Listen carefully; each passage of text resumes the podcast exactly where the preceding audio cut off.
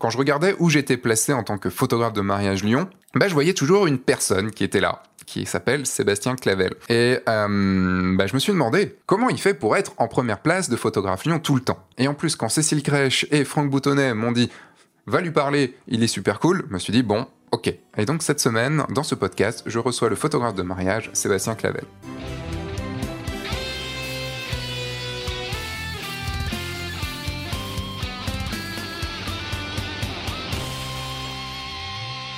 Bonjour, je suis Sébastien Roignan et vous êtes bien sur le guide du photographe de mariage, le podcast qui va vous donner les clés pour prendre votre indépendance et vivre de votre passion la photo et plus particulièrement la photo de mariage. Alors, nouveauté à partir de cette semaine de ce podcast, euh, si vous voulez regarder vous pouvez regarder ce podcast sur YouTube euh, avec vraiment la vidéo. Vous allez voir, on a filmé euh, cet entretien et donc vous pourrez nous voir et on va parler par exemple des de photos et il y aura deux photos qui seront affichées. Alors, vous pouvez totalement l'écouter, ce podcast. C'est fait à la base pour être un podcast et pas une vidéo, mais c'est un bonus. Voilà, il y a la vidéo qui sera en ligne également. Cette semaine, j'ai le plaisir de recevoir Sébastien Clavel. Sébastien Clavel qui se, euh, qui se considère, qui se dit ne pas être photographe. Voilà, c'est. Euh, vous allez voir, je lui ai posé la question parce que ça, il le, dit un peu dans son site. Pourquoi tu n'es pas photographe? Pourquoi tu ne te considères pas comme photographe? Et il a sa définition bien à lui, et euh, c'est très intéressant d'en parler. Sébastien Clavel n'est pas issu n'a pas fait d'études de photographie, vous allez voir, c'est un ancien directeur de chez Decathlon. Il a eu une carrière assez hors norme pour, pour nous, photographes de mariage, photographe tout court, photographe professionnel. Euh, et en plus, qui est, vous allez voir, il y a une anecdote assez forte avec Franck Boutonnet.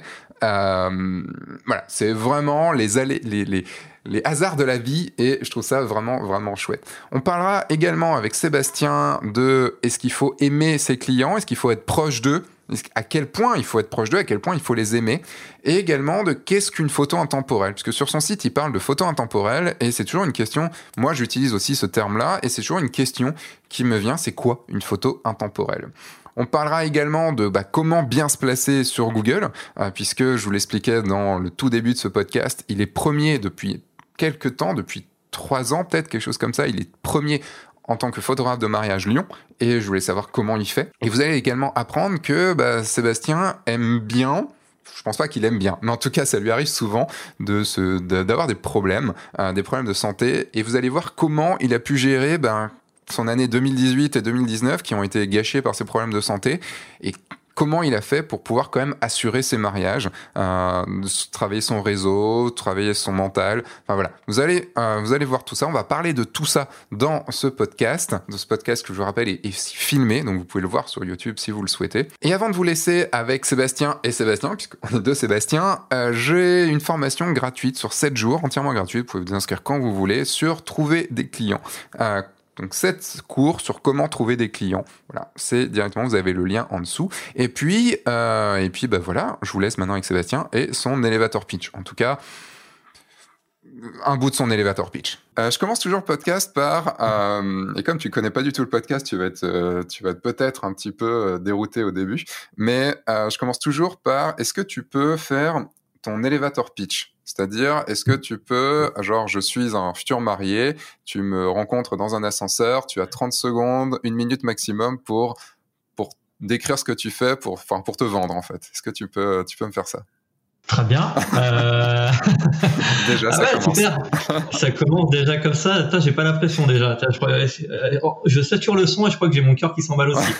euh, le pitch, bah en fait, non. Euh c'est vrai que je me présente toujours de la même manière en fait. Hein, J'explique qui je suis. Donc, euh, euh, ça fait six ans que je fais de la photographie. Qu'avant je travaillais euh, dans une grande surface de sport. J'étais j'étais responsable pendant dix ans chez chez Decathlon d'une bonne partie du magasin de Bourgoin-Jallieu. J'ai travaillé dans les banques, les assurances.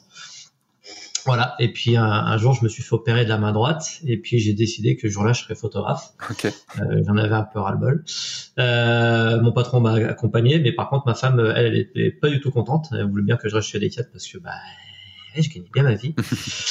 et puis voilà. Puis je suis quand même parti. J'ai démissionné sans rien lui dire. Et puis, euh, et puis voilà. Donc après, je me suis lancé tout bêtement euh, à faire des formations. Euh, j'ai fait même un an de photographie contemporaine, rien à voir. Oublie pas, hein, je ton, normalement, je suis ton futur client, hein, donc il faut quand même que tu te vendes un petit peu. Ah oui, c'est vrai. Euh... Bah, en fait, euh, quand je suis en rendez-vous, euh, quand je suis en rendez-vous client, c'est ça qui est intéressant. Ça dure en général entre 2h et 2h30. Euh, en Zoom, ça dure pas 30 minutes Mhm. et ça passe très très vite parce que justement, tout ce que je suis en train de faire là, je, je discute beaucoup et j'explique aussi mon parcours. Donc je, ne- je ne le fais jamais en une minute, Ouais. euh, très clairement. Euh, donc ce que tu me demandes, c'est quasi euh, pas que c'est impossible, mais je ne sais pas faire. Donc tu vois, euh, je suis incapable de me présenter en, en, en 30 secondes. Ok, bon, bah alors à part te continue. dire euh, que, euh, à part te dire que, bah voilà, euh, j'ai une vie euh, tranquille, on va dire. Euh, je suis venu à la photographie par euh, presque par accident. Mhm. Euh, je suis pas photographe. Euh, J'adore dire ça, euh, que je suis pas photographe, ce qui est la vérité. Je me considère pas comme un photographe. Ça, c'est hyper important. Qu'est-ce qui, qui est marqué comme, comme, enfin sur ta, sur ton entreprise, c'est quoi, c'est photographe? Ouais, c'est marqué photographe, ouais, bien sûr. Mais, mais quand je dis je suis pas photographe, je suis pas euh, le genre de personne qui euh, a son a son appareil photo euh, du matin au soir, Mm. pense photographie du matin au soir, rêve de photographie, absolument pas. D'accord. Donc je suis très de ce côté-là, je suis très terre à terre. Dans ce cas-là, tu, vas de- va- comme tu, comme tu vas pas faire l'elevator pitch comme, comme, comme je demande à chaque fois, je vais du coup Ouais. enchaîner sur, le, sur les autres choses et, et enchaîner sur ce que tu dis. C'est c'est intéressant là, ce côté où tu te dis t'es pas photographe. Euh, qu'est-ce que Qu'est-ce que tu es alors? Enfin, qu'est-ce que euh, parce que souvent quand même on est passionné par la photo, on est euh, enfin souvent en tant que photographe, quand de mariage ou pas, euh, on, on a ce truc dans le sang. On... C'est pas qu'on vit toute la journée avec son appareil photo. Moi, je, je touche peut-être une fois tous les 3-4 jours, peut-être plus mon appareil photo. Euh, Enfin, quand je dis que je touche, il y a rien de, il a rien de, de tendancieux derrière. hein. Mais Ah. euh, bon, on fait ce qu'on veut à part après. Exactement. Euh, et je, je- par contre, je, je- c'est vrai que je pense toute la journée photo. Qu'est-ce que tu fais toi dans ta, dans ta journée à côté? Enfin, tu, tu es quoi? Je suis, euh, je suis un papa à la maison. Euh, je m'occupe de, de l'éducation de mes filles. Euh, J'essaie de m'occuper de mes autres, euh, de mes autres passions. Euh, dans un cercle extrêmement restreint euh, d'amis. Ça, c'est aussi une de mes, part- enfin, une de mes particularités. Je suis désolé, je suis en train de chercher un truc qui est tombé. Mais c'est aussi une de mes particularités. Et quand je dis que je suis pas photographe, euh, et que j'y suis venu par euh, par accident, c'est exactement ça. Euh, ce que j'ai dit au début est vrai. Euh, faut savoir qu'en 2008, euh, je me suis fracturé en fait la main droite, celle-ci. Ça va, l'air d'aller bien Euh, maintenant. alors non, parce Non, que justement on croirait qu'elle va bien cette main, mais en fait cette main ne bouge plus. Ah ouais, d'accord. Ah oui, en effet. Pour ceux qui, alors, pour ceux qui l'écoutent en podcast, il essaye de, de, de plier son poignet et le poignet reste droit.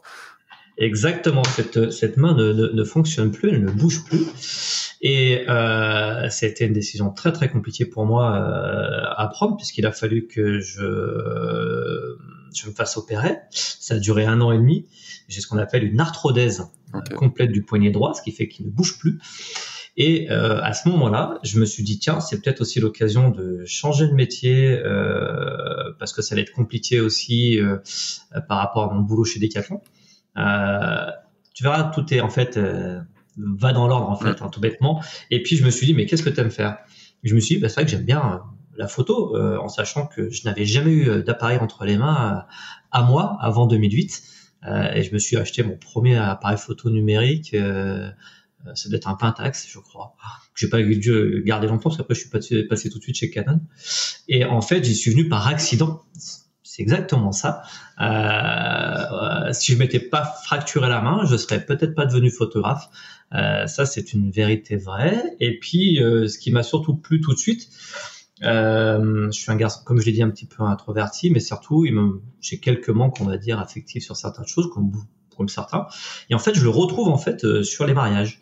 Il y a certains moments euh, clés Mhm. euh, qu'on retrouve sur les mariages que j'aime beaucoup et que je que je que je prends un malin plaisir, voilà. À, à faire ressortir à travers les images, euh, peut-être que tu connais ou pas, je sais pas, euh, de mon travail, euh, pas, j'ai manière assez, tu- avec avec beaucoup de avec beaucoup de bienveillance et beaucoup d'émotion et beaucoup d'humour aussi. Ok. Je suis connu pour les deux. Mm.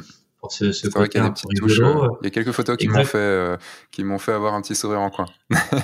C'est exactement voilà qui euh, qui qui je suis et comment j'y suis venu. Donc j'ai pas un passif, j'ai pas un passif de photographe où je suis capable de te de te dire, bah voilà, les 15 plus grands photographes que j'aime, c'est eux, c'est eux, c'est eux. Je n'ai quasiment aucune culture photographique et je ne m'en cache pas, hein, ça ne me pose aucun problème là-dessus.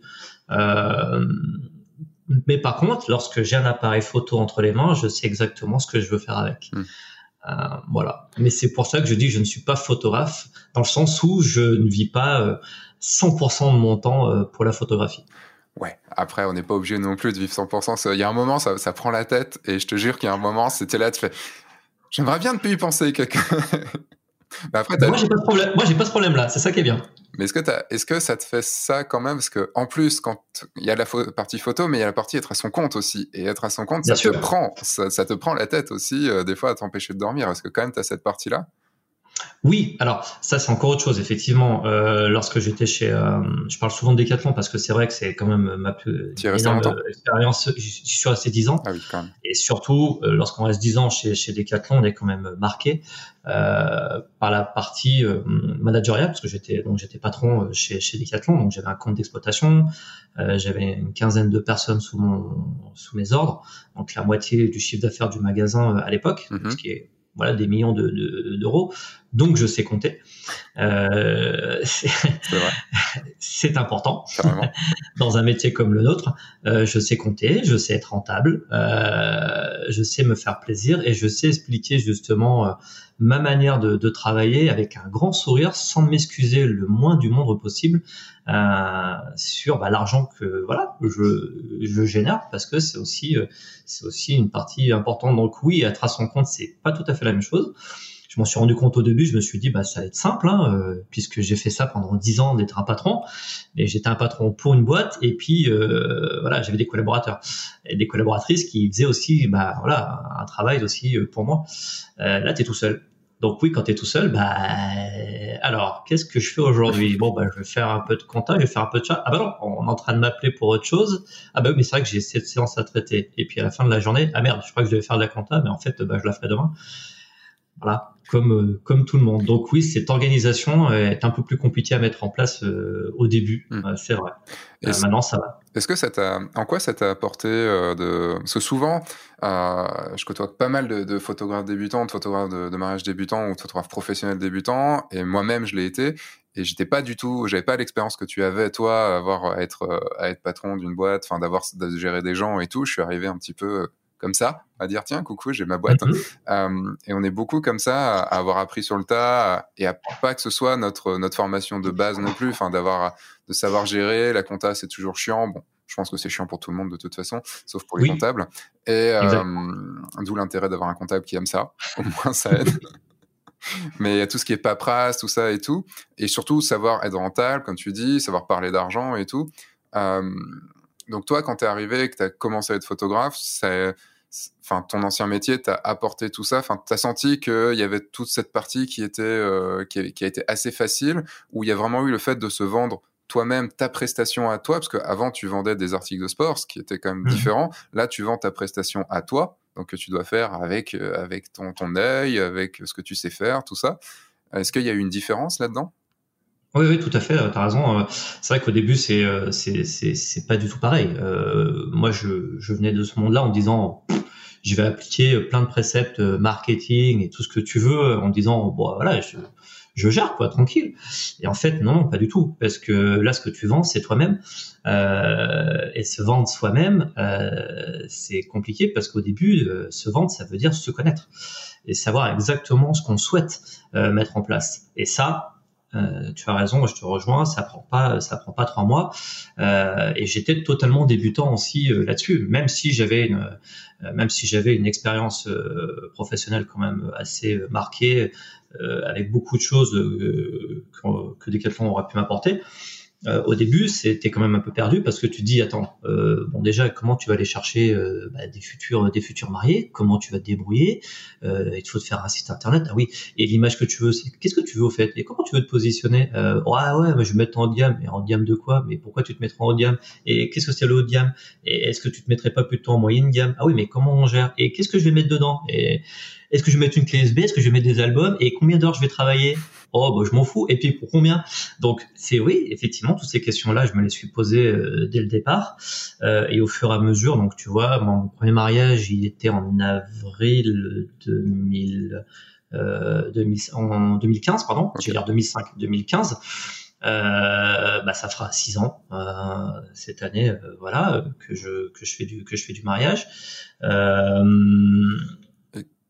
Depuis maintenant à peu près deux ans, je vais dire deux ans, deux ans et demi, je sais exactement qui je suis et comment je vends mes prestations. Donc tu vois, il y a quand même trois ans, mm. trois quatre ans. Et encore, ça va évoluer. Hein. Je pense que ça évoluera. C'est ça qui est bien aussi. il faut jamais rester sur la, même chose, même si ça, fonctionne bien, euh, il y a quand même 3-4 ans euh, d'évolution. Et qu'est-ce qui, euh, pendant ces 2-3 ans, 3-4 ans d'évolution, quelles ont été les, étapes que, que, tu as, que tu as vécues? Est-ce qu'il y a eu des éléments déclencheurs? Enfin, comment, comment ça s'est passé? Comment tu as réussi à, du coup, à savoir ce que tu voulais, ce que tu voulais pas? Comment te vendre? Est-ce que c'est arrivé vraiment progressivement ou il y a eu des bam, bam, bam, tu as compris un, moment, tu, sais, tu te réveilles, tu fais ah, c'est bon, je sais. Eh ben, ouais, pareil, ça c'est une bonne, euh, bonne question. Euh, il y a eu des steps effectivement. Euh, ce qui est, euh, comme je l'ai dit, un peu compliqué pour moi, c'est que comme je suis un garçon assez euh, introverti, je, on dirait pas, parce que après il y a aussi mon Facebook, il y a, une partie d'une image qui est totalement extravertie chez moi et une, vraiment une partie intime et ou que je réserve vraiment à très très peu de très très peu de personnes. Euh, je me suis dit, ouais, il va falloir que je m'ouvre, il va falloir que j'aille demander des choses. Je dis, oh putain, fais chier. Bon, je vais faire comme d'hab, je vais faire moi-même. Et puis au bout d'un moment, je me suis dit, eh, ouais, non, ça marche pas là. Il va falloir faire d'autres choses, donc faire confiance des gens à d'autres personnes. Et puis surtout, quelque chose qui est extrêmement important, c'est la formation. Euh, ça, on le dit pas assez, euh, mais la formation a été extrêmement importante pour moi. Euh, alors c'est vrai que c'était en plus on va dire entre guillemets, même si c'était pas longtemps, à la grande époque du FAF CEA où, c'était la fête et on pouvait faire entre guillemets des formations pour tout et pour rien. Mm. Ça n'a jamais été le cas quand même parce que toutes les formations que j'ai fait, elles m'ont apporté, euh, elles m'ont apporté quelque chose. Euh, une des grosses formations qui m'a apporté quelque chose, euh, c'est avec euh, euh, Marie-Astrid. Mm-hmm. Marie-Astrid Agas. exactement. où donc j'ai fait photo coach en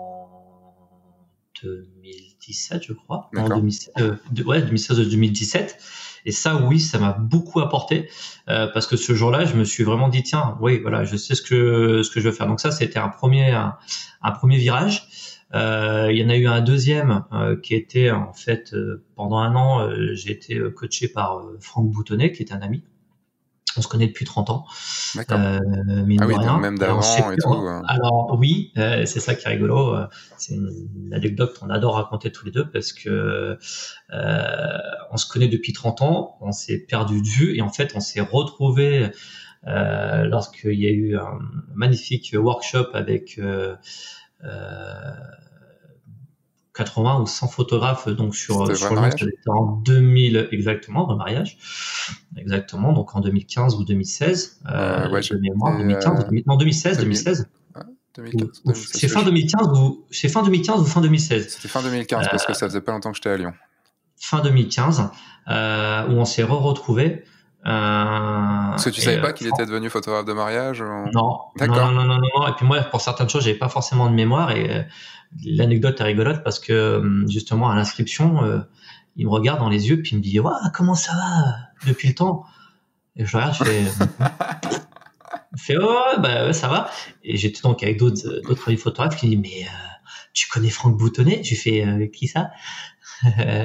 Là, je, je, je, je, je débarquais. Hein. Et puis on en a rediscuté. Je suis non mais je pense qu'il se trompe et tout. Et donc je suis allé le revoir. Je lui fais mais tu me connais? Il me fait, mais oui, bien sûr, je t'ai reconnu à tes yeux, et c'est, c'est ça qui est magnifique. Il me dit, mais je reconnais tes yeux. Tu te rappelles que dans les années 90, on faisait, on faisait les pions au village olympique euh, à la sortie de l'école et tout. Donc, euh, quand on était étudiant, je fais, ah putain, mais merde, exact. Exactement. Et puis bah après c'était rigolo parce que ça a été la, ça a été le running gag pendant toute la soirée. Moi je prenais tous mes potes photographes, je disais, écoutez venez les gars, je, vais vous je vais vous présenter Franck Boutonnet, ça fait ça fait 30 ans qu'on se connaît. Donc là, ma partie rigolote qui, reprenait le dessus. Et donc, effectivement, c'est plus lâché depuis. Euh, c'est un, un, vrai ami. Et pendant un an, il m'a, il m'a coaché. C'est lui qui m'a mis au, c'est lui qui m'a mis au, au, concours de mariage. Mhm. euh, j'ai pas forcément envie euh, parce que je, je voyais pas forcément d'intérêt, puis surtout je voyais pas les images euh, concourables, on va dire. Moi, je regardais des images, c'est ouais, c'est bien. Je non, mais ça, ça, si tu la mets comme ça, tu la cadres comme ça, tu fais ça, concours. Je faisais, hm, c'est bien. Donc ça, ça m'a appris. Ça m'a appris beaucoup de rigueur de ce côté-là. Je, je, le remercie beaucoup euh, pour ce qu'il m'a apporté. Donc ça, c'était un deuxième, effectivement, euh, euh, gros virage, parce qu'à partir de 2018, 2017, 2018, j'ai commencé à gagner effectivement des des, euh, des, euh, des, images, mais c'est pas c'est pas quelque chose après lequel je cours. Mmh. très clairement, ça m'a apporté un peu de visibilité, c'est vrai. Mais c'est pas ça n'a pas été le, le, le, ce qui a fait le ce qui a fait Sébastien Clavel c'est-à-dire que ça a été une des parties. Euh, photocoach en a été une autre. Et puis effectivement en 2018-2019 il y a eu un, un, déclic je sais pas dans mes bon, mes images de 2016-2017 et à partir de 2018-2019 elles changent complètement d'accord et comme tu disais tout à l'heure c'est oh, je me suis levé un matin j'ai dit oh, je crois que aujourd'hui je suis euh, je suis Sébastien Clavel photographie c'est euh, ça s'est pas expliqué, c'est, c'était comme ça en fait, quasiment du jour au lendemain. Et les images que je faisais vraiment, je disais tiens, les gens étaient capables de reconnaître que c'était euh, que c'était mes images là, euh, parce qu'il y avait des codes qui étaient utilisés en fait dedans. Hmm. C'est marrant parce que d'un côté, donc tu parles de, de photo coach, mais qui est quand même uniquement sur la partie euh, gérer son entreprise de, de, hmm. photos. Après, tu as la partie euh, Franck Goutonnet, où là, bon, je pense que le connaissant, il t'a quand même plus amené côté photo vraiment et, euh, et un peu moins du coup côté entreprise et euh, enfin gérer ton image de photographe quand même. Euh, donc est-ce que c'est le fait d'être euh, à son contact ou il t'a, fait découvrir d'autres choses hein, ou, ou toi, tu as été de renseigner à côté qui, qui a fait que tu as senti une cassure comme ça dans, ton, dans tes images entre 2017 et 2018 hein? Alors, il y, a, il y a une prise de conscience et puis il y a aussi le, le fait de, de partir faire d'autres euh, d'autres formations, d'autres workshops et puis de partir. Euh, alors j'ai fait Bodaf, euh, à partir de là je fais Bodaf, je suis allé à Fearless aussi. Euh, donc tu rencontres d'autres photographes mondiaux, hein, mine de rien. Enfin quand je dis mondiaux, c'est-à-dire bah, du monde entier. Donc avec des, c'est ouais voilà, c'est c'est quelque chose de totalement pour moi qui était totalement bizarre parce que je dans des endroits comme ça, je, je, me sens bien et pas bien en même temps. C'est-à-dire qu'il y a ce côté vraiment volubile et extraverti qui ressort, et puis en même temps, je dis waouh, c'est beaucoup pour moi. Oui, c'est la question que j'allais poser par rapport à ça, parce que moi, il faut savoir que je suis, enfin ceux qui me suivent depuis longtemps le savent, euh, je suis quelqu'un d'assez solitaire, je suis un ours, je vois peu de monde, je m'intègre très peu à, à, toute la communauté euh, et tout ça, je reste beaucoup dans mon coin. Et, euh, et j'ai beaucoup de mal avec les, les, réunions de beaucoup de gens, de beaucoup de monde. Et euh, c'est pour ça que j'ai jamais été à ce genre de, à ce genre de, d'événement. Et euh, comment toi, un introverti comme ça, a pu, euh, a pu te, enfin, comment tu t'es senti euh, alors que tu étais avec des, des, centaines et des centaines de personnes comme ça, ou enfin, c'est quoi qu'on ressent là-bas? Alors euh, après, c'est toujours pareil, c'est que même si tu es avec des centaines de personnes, tu restes quand même avec euh, voilà hmm. un cercle assez restreint, ce qui était le cas, c'est-à-dire que j'étais avec des personnes que j'apprécie, euh, comme pour tout le monde en fait. Hein, on est avec un, moi j'étais plutôt avec un, un groupe euh, de personnes que je que je collais, euh, je restais bien avec eux et donc avec eux je me sens je me sens très très bien. Donc euh, j'étais dans ma bulle, si tu veux, dans une énorme bulle. Donc euh, là-dessus, pas de pas de souci. Ce qui a été quand même un peu compliqué, c'est là que je me suis rendu compte, un peu pas des pièges, mais euh, de ce que ça pouvait être aussi, parce que j'ai connu ça pendant dix ans euh, chez Decathlon aussi. Hein, quand t'es patron, on t'aime pas. tes équipes ont beau être, essayer de te suivre, tu auras toujours, si tu as des résultats d'entreprise, de la jalousie, tu auras toujours quelqu'un qui ne t'apprécie pas ça c'est pas un problème, hein, euh, qui sera là pour faire courir des bruits. Euh, et je me suis un peu rendu compte de ça euh, justement euh, vraiment aussi en 2018 euh, quand j'ai fait Bodaf. beaucoup de personnes venaient me voir en me disant ah c'est toi Sébastien Clavel. Alors je savais ni d'Eve ni d'Adam qui c'était ces mm. personnes. Peut-être parce qu'ils avaient dû voir justement des images de concours où je me rendais pas compte en fait de l'impact que pouvaient avoir bah, ces concours-là ou simplement le fait d'être un peu plus visible sur les réseaux. Euh, à cette époque-là. Donc ça, quelque part, ça m'a aussi fait bizarre et un peu fait peur, je pense, inconsciemment, parce que j'ai pas mal ralenti après 2019-2020, même si j'ai eu quelques soucis de, de santé qui ont fait que.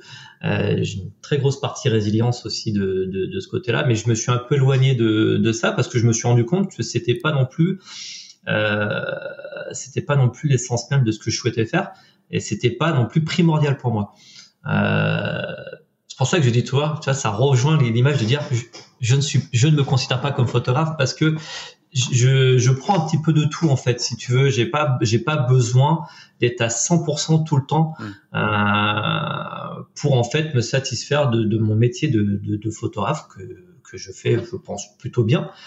Mais j'ai pas besoin, voilà, d'être à, d'être partout en même temps, de d'être vu partout, de faire des concours tout le temps.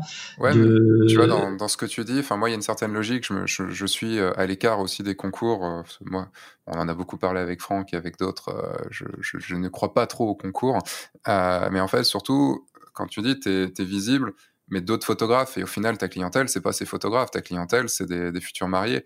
Donc, à quoi ça sert d'être visible des autres photographes?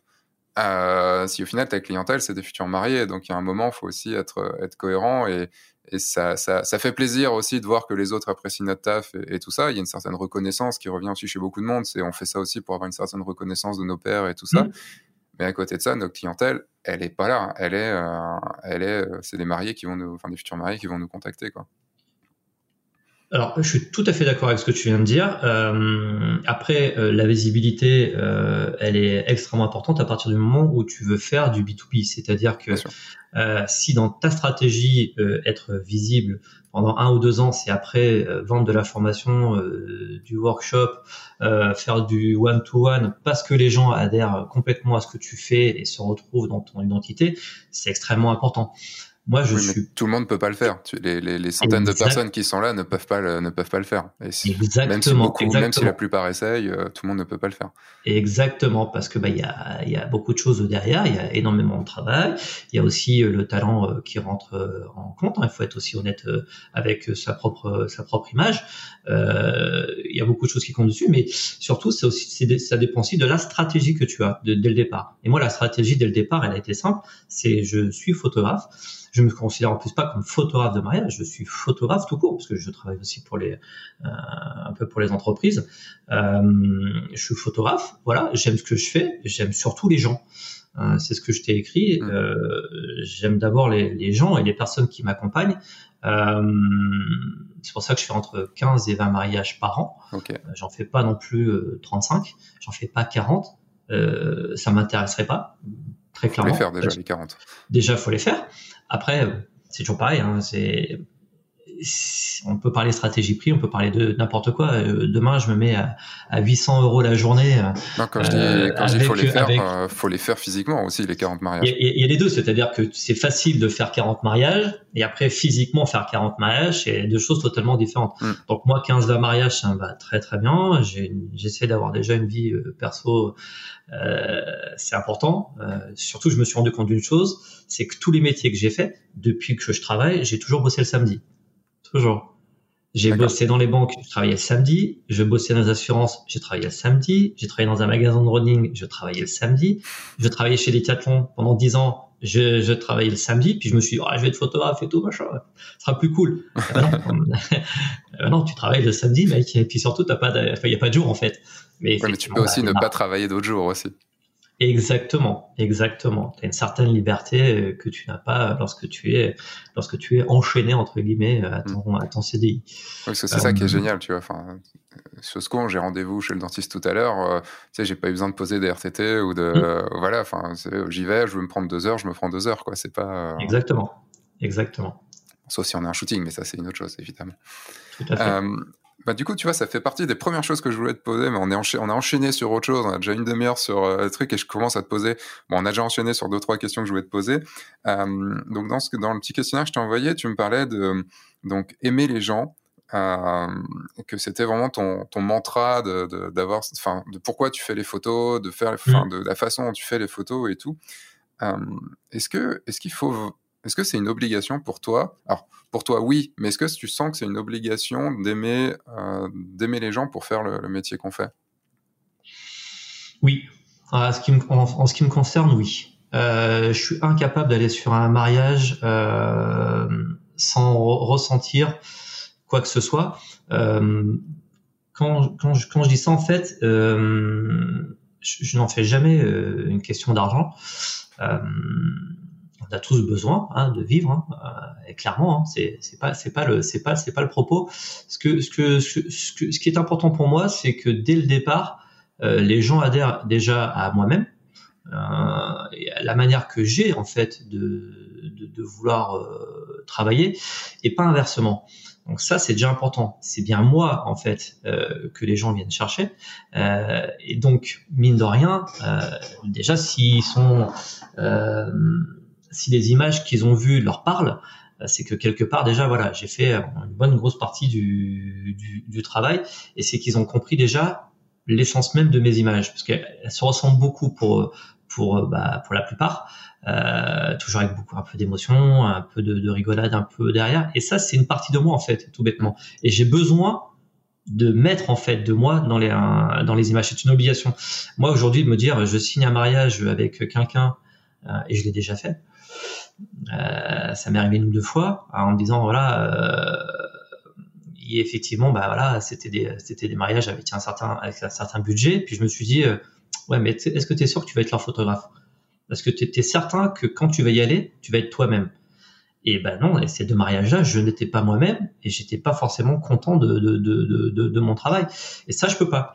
C'est c'est quelque chose qui est vraiment intrinsèquement voilà, ancré en moi, je ne peux pas aller sur un mariage euh, sans avoir la banane que j'ai là. C'est-à-dire que je, c'est contre nature en fait. Je peux pas aller sur un mariage en me disant waouh. Euh, qu'est-ce qui se passe? Qu'est-ce que je fais là? Euh, Non, non, non. Déjà, j'arrive avec de, de, des good vibes. Je dis pas que tous les mariages c'est pump up. C'est pas le cas parce qu'on peut très bien dire oui, bah tous les mariages c'est chiant parce que c'est toujours la même chose, machin tout. Non, non, non, non on a une histoire à raconter sur chaque sur chaque sur chaque mariage et surtout on a une histoire à raconter sur les gens qui en font partie. Mmh. Euh, moi, d'avoir un, un, palais à 30 000 balles et euh, de manger euh, du 3 étoiles, bah, très bien, c'est super. Je vais pas, je vais pas cracher dedans.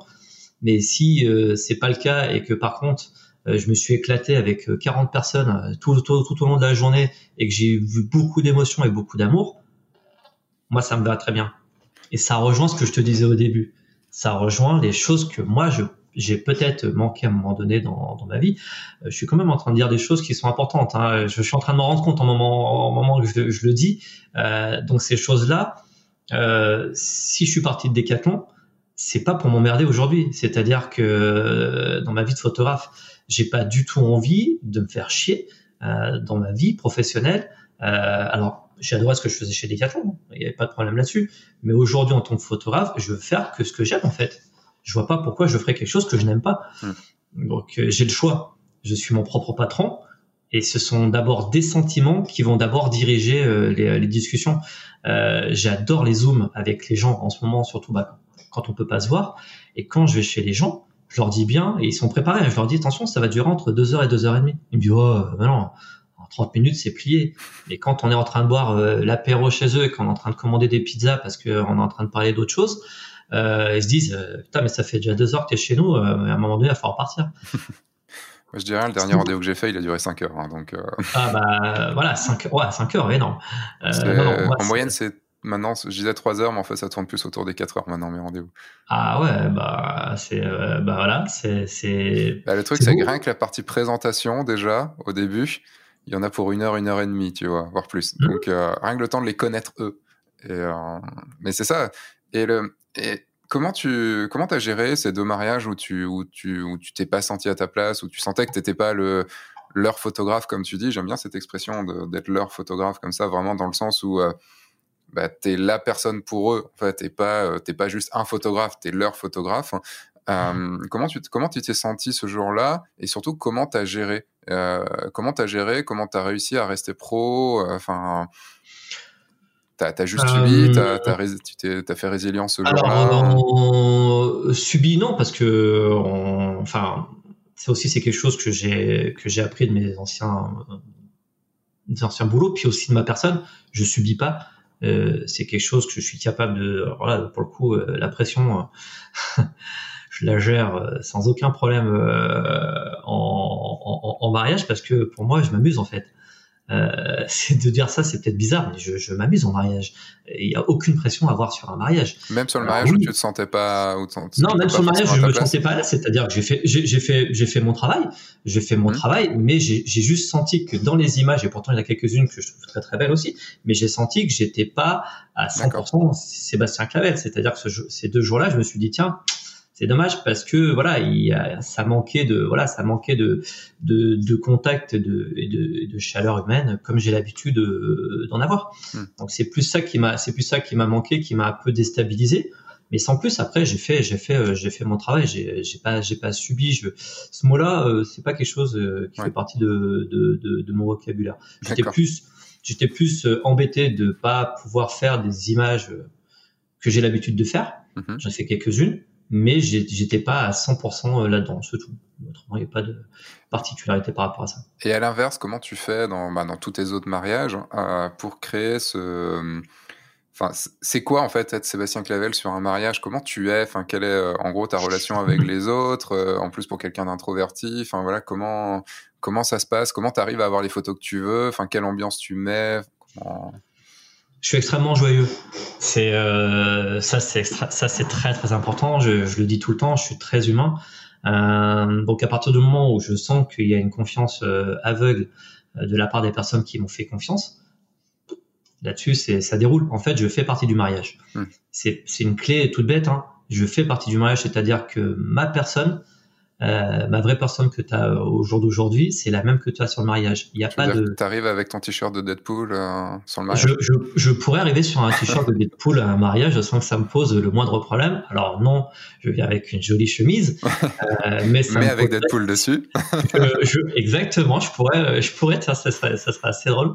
Euh, non, parce que ça aussi, bah, en entretien, euh, je suis comme ça. Hein, je suis comme je suis aujourd'hui. Alors là, je suis avec Deadpool. Demain, je serai avec Star Wars. Euh, parce que je voilà, je, je, ne triche pas. Je pense que ma clé, euh, je ne triche pas. Je ne suis pas une autre personne sur les mariages. Je ne dis pas que c'est ce que font les autres. C'est que je, à titre personnel, je suis vraiment naturel. Euh, mais ça, ça s'est fait en amont. Oui, mais d'un côté, tu dis que tu es introverti, que voilà, et de l'autre côté, sur un mariage, tu es joyeux, tu es avec les gens et tout, donc il y a forcément... Alors, on a tous des facettes différentes de notre personnalité, on est toujours nous-mêmes, mais on a des facettes. Enfin, moi, je sais que sur un, quand je suis dans la vie de tous les jours, je suis très, je suis assez introverti, j'ai du mal à aller vers les gens. Par contre, sur un mariage, je reste, je suis moi-même, et par contre, je vais beaucoup vers les gens. Donc, tu vois, c'est des différentes facettes. Mmh. Parce que, enfin, t'arrives à, à, des questions qui me viennent en même temps. Hein, je te, je, je mmh, parle dans tous les sens, mais euh, moi, c'est une grosse question, enfin, c'est des grosses réflexions que j'ai pu avoir, c'est cette différence entre le, Sébastien, on a le même prénom, donc à chaque fois c'est un peu difficile, mais mmh. entre moi, le Sébastien qui est à la maison et le Sébastien qui est en, en, prestation, euh, je me dis, mais pourquoi des fois tu n'arrives pas à être ce Sébastien en prestation à la maison et, euh, et soit pas quand même ce Sébastien de la maison en prestation, sinon ça va être chiant. Mais euh, tu vois, comment t'arrives, enfin, est-ce que c'est vraiment la même personne ou c'est différentes facettes Comment tu gères cette double facette enfin... Alors, euh, non, non, parce que tu, tu, vois ce que je veux dire, c'est totalement cohérent. Euh, comme je te l'ai dit, euh, et c'est aussi un des mantras, et puis c'est une, c'est, une de mes particularités, c'est que les manques que j'ai pu avoir, je les retrouve le jour de mes mariages. Hmm. Donc, à part le, grand sourire que tu vois euh, sur ma figure, forcément, je suis content. Moi, je suis heureux. Je, je, je, je, je, je pleure pas à quasiment tous mes mariages, mais pas loin. Et, c'est vrai. C'est parce que c'est comme ça euh, et que je ressens en fait les émotions. Euh, des fois, je discute avec euh, des collègues qui me disent, bah, moi, je me suis fait chier ce week-end ou je me suis machin, comme ça. J'avoue que j'ai du mal à comprendre parce que euh, ça n'arrive pas. Non pas parce que je suis, je suis bizarre ou quoi que ce soit, c'est juste parce que ce qui m'a manqué, je le retrouve quasiment tous les week-ends. Et moi, ça, bah, c'est un vrai plaisir. Et donc, forcément, bah, je, vais les, je vais aller les chercher. Et je vais encore plus aller les chercher pour les personnes euh, qui sont importantes, c'est-à-dire mes mariés, leurs invités, euh, parce que je vais, égoïstement, je vais me faire plaisir. Euh, mais je vais aussi leur faire plaisir parce qu'ils savent très bien que les images qu'ils ont vues sur d'autres mariages, c'est aussi de, enfin, une particularité, c'est-à-dire que souvent, euh, les mariés me disent quand ils voient mes, photos sur Insta, euh, voilà, ou sur mon site, ils me disent ah, mais là, je m'imagine moi-même euh, dans les bras de ma grand-mère, euh, ou je m'imagine avec mon futur mari avoir ces larmes-là, et j'aimerais avoir ces mêmes images-là. Ça, c'est très très important pour moi parce que euh, ça veut dire qu'ils ont vu à travers ces images-là, ils m'ont vu moi. Euh, et donc ça, je, je, le jour du mariage, pour moi, c'est vraiment Disneyland en fait. Euh, ce jour-là, je, je, suis, euh, je suis, euh, bah, voilà, joyeux. Hmm. Je le suis dans la vie de tous les jours. Mais là, le côté introverti, ce jour-là, euh, n'apparaît absolument pas. Il apparaît d'une manière où je suis euh, par contre, euh, très pro et surtout, je sais à quel moment rester à ma place euh, où on ne me voit pas. Je suis voilà à pas de loup. Souvent, on me demande mais il est où alors que je suis à peu près à 30 cm des, des personnes? Ça, on sait tous à peu près euh, le faire. Il y en a qui le font très très bien. Moi, je le fais particulièrement bien parce que c'est une de mes particularités d'être très proche des gens pour aller chercher des émotions très fortes parce que je vais vraiment les chercher. Hmm. De ce côté-là, je vais vraiment, ce côté guerrier, je vais vraiment aller les, aller, aller les, chercher. Mais ce côté, comme je dis, euh, joyeux et humain, il ressort à 400% ce jour-là parce que aussi, comme je le dis, je fais entre 15 et 20 mariages et ces 15 ou 20 mariages-là, je veux qu'ils soient parfaits de ce côté-là. Donc euh, j'y vais avec un avec un grand plaisir. je pense que à chaque fois, les, ce qui ressort de de mes de mariés, c'est ça, c'est ce côté très humain euh, que les gens ont adoré parce que bah voilà, il fait partie de la famille. Et ça, c'est important. Je fais partie du mariage. Je fais partie intégrante du mariage et je me je me considère euh, en tant que tel. Pour pouvoir être justement serein dans ma dans, dans ma journée. Je reste professionnel et je reste voilà un prestataire sans aucun problème. Euh, mais je, je, veux faire partie euh, du mariage intégrante euh, et les gens m'adoptent voilà très rapidement. Tu, tu, dis que tu, tu vas chercher comme un comme un espèce de chasseur quoi, un, un guerrier. Tu vas chercher mmh. le l'émotion au plus près. Comment ça se passe? Comment tu arrives à, à, la détecter et à aller et à aller la chercher? Ah, ça c'est pareil, ça se fait en amont, c'est-à-dire que quand tu vois, toi, tu as, as, un rendez-vous de 4-5 heures, normalement, tu as écouté, euh, as écouté les gens.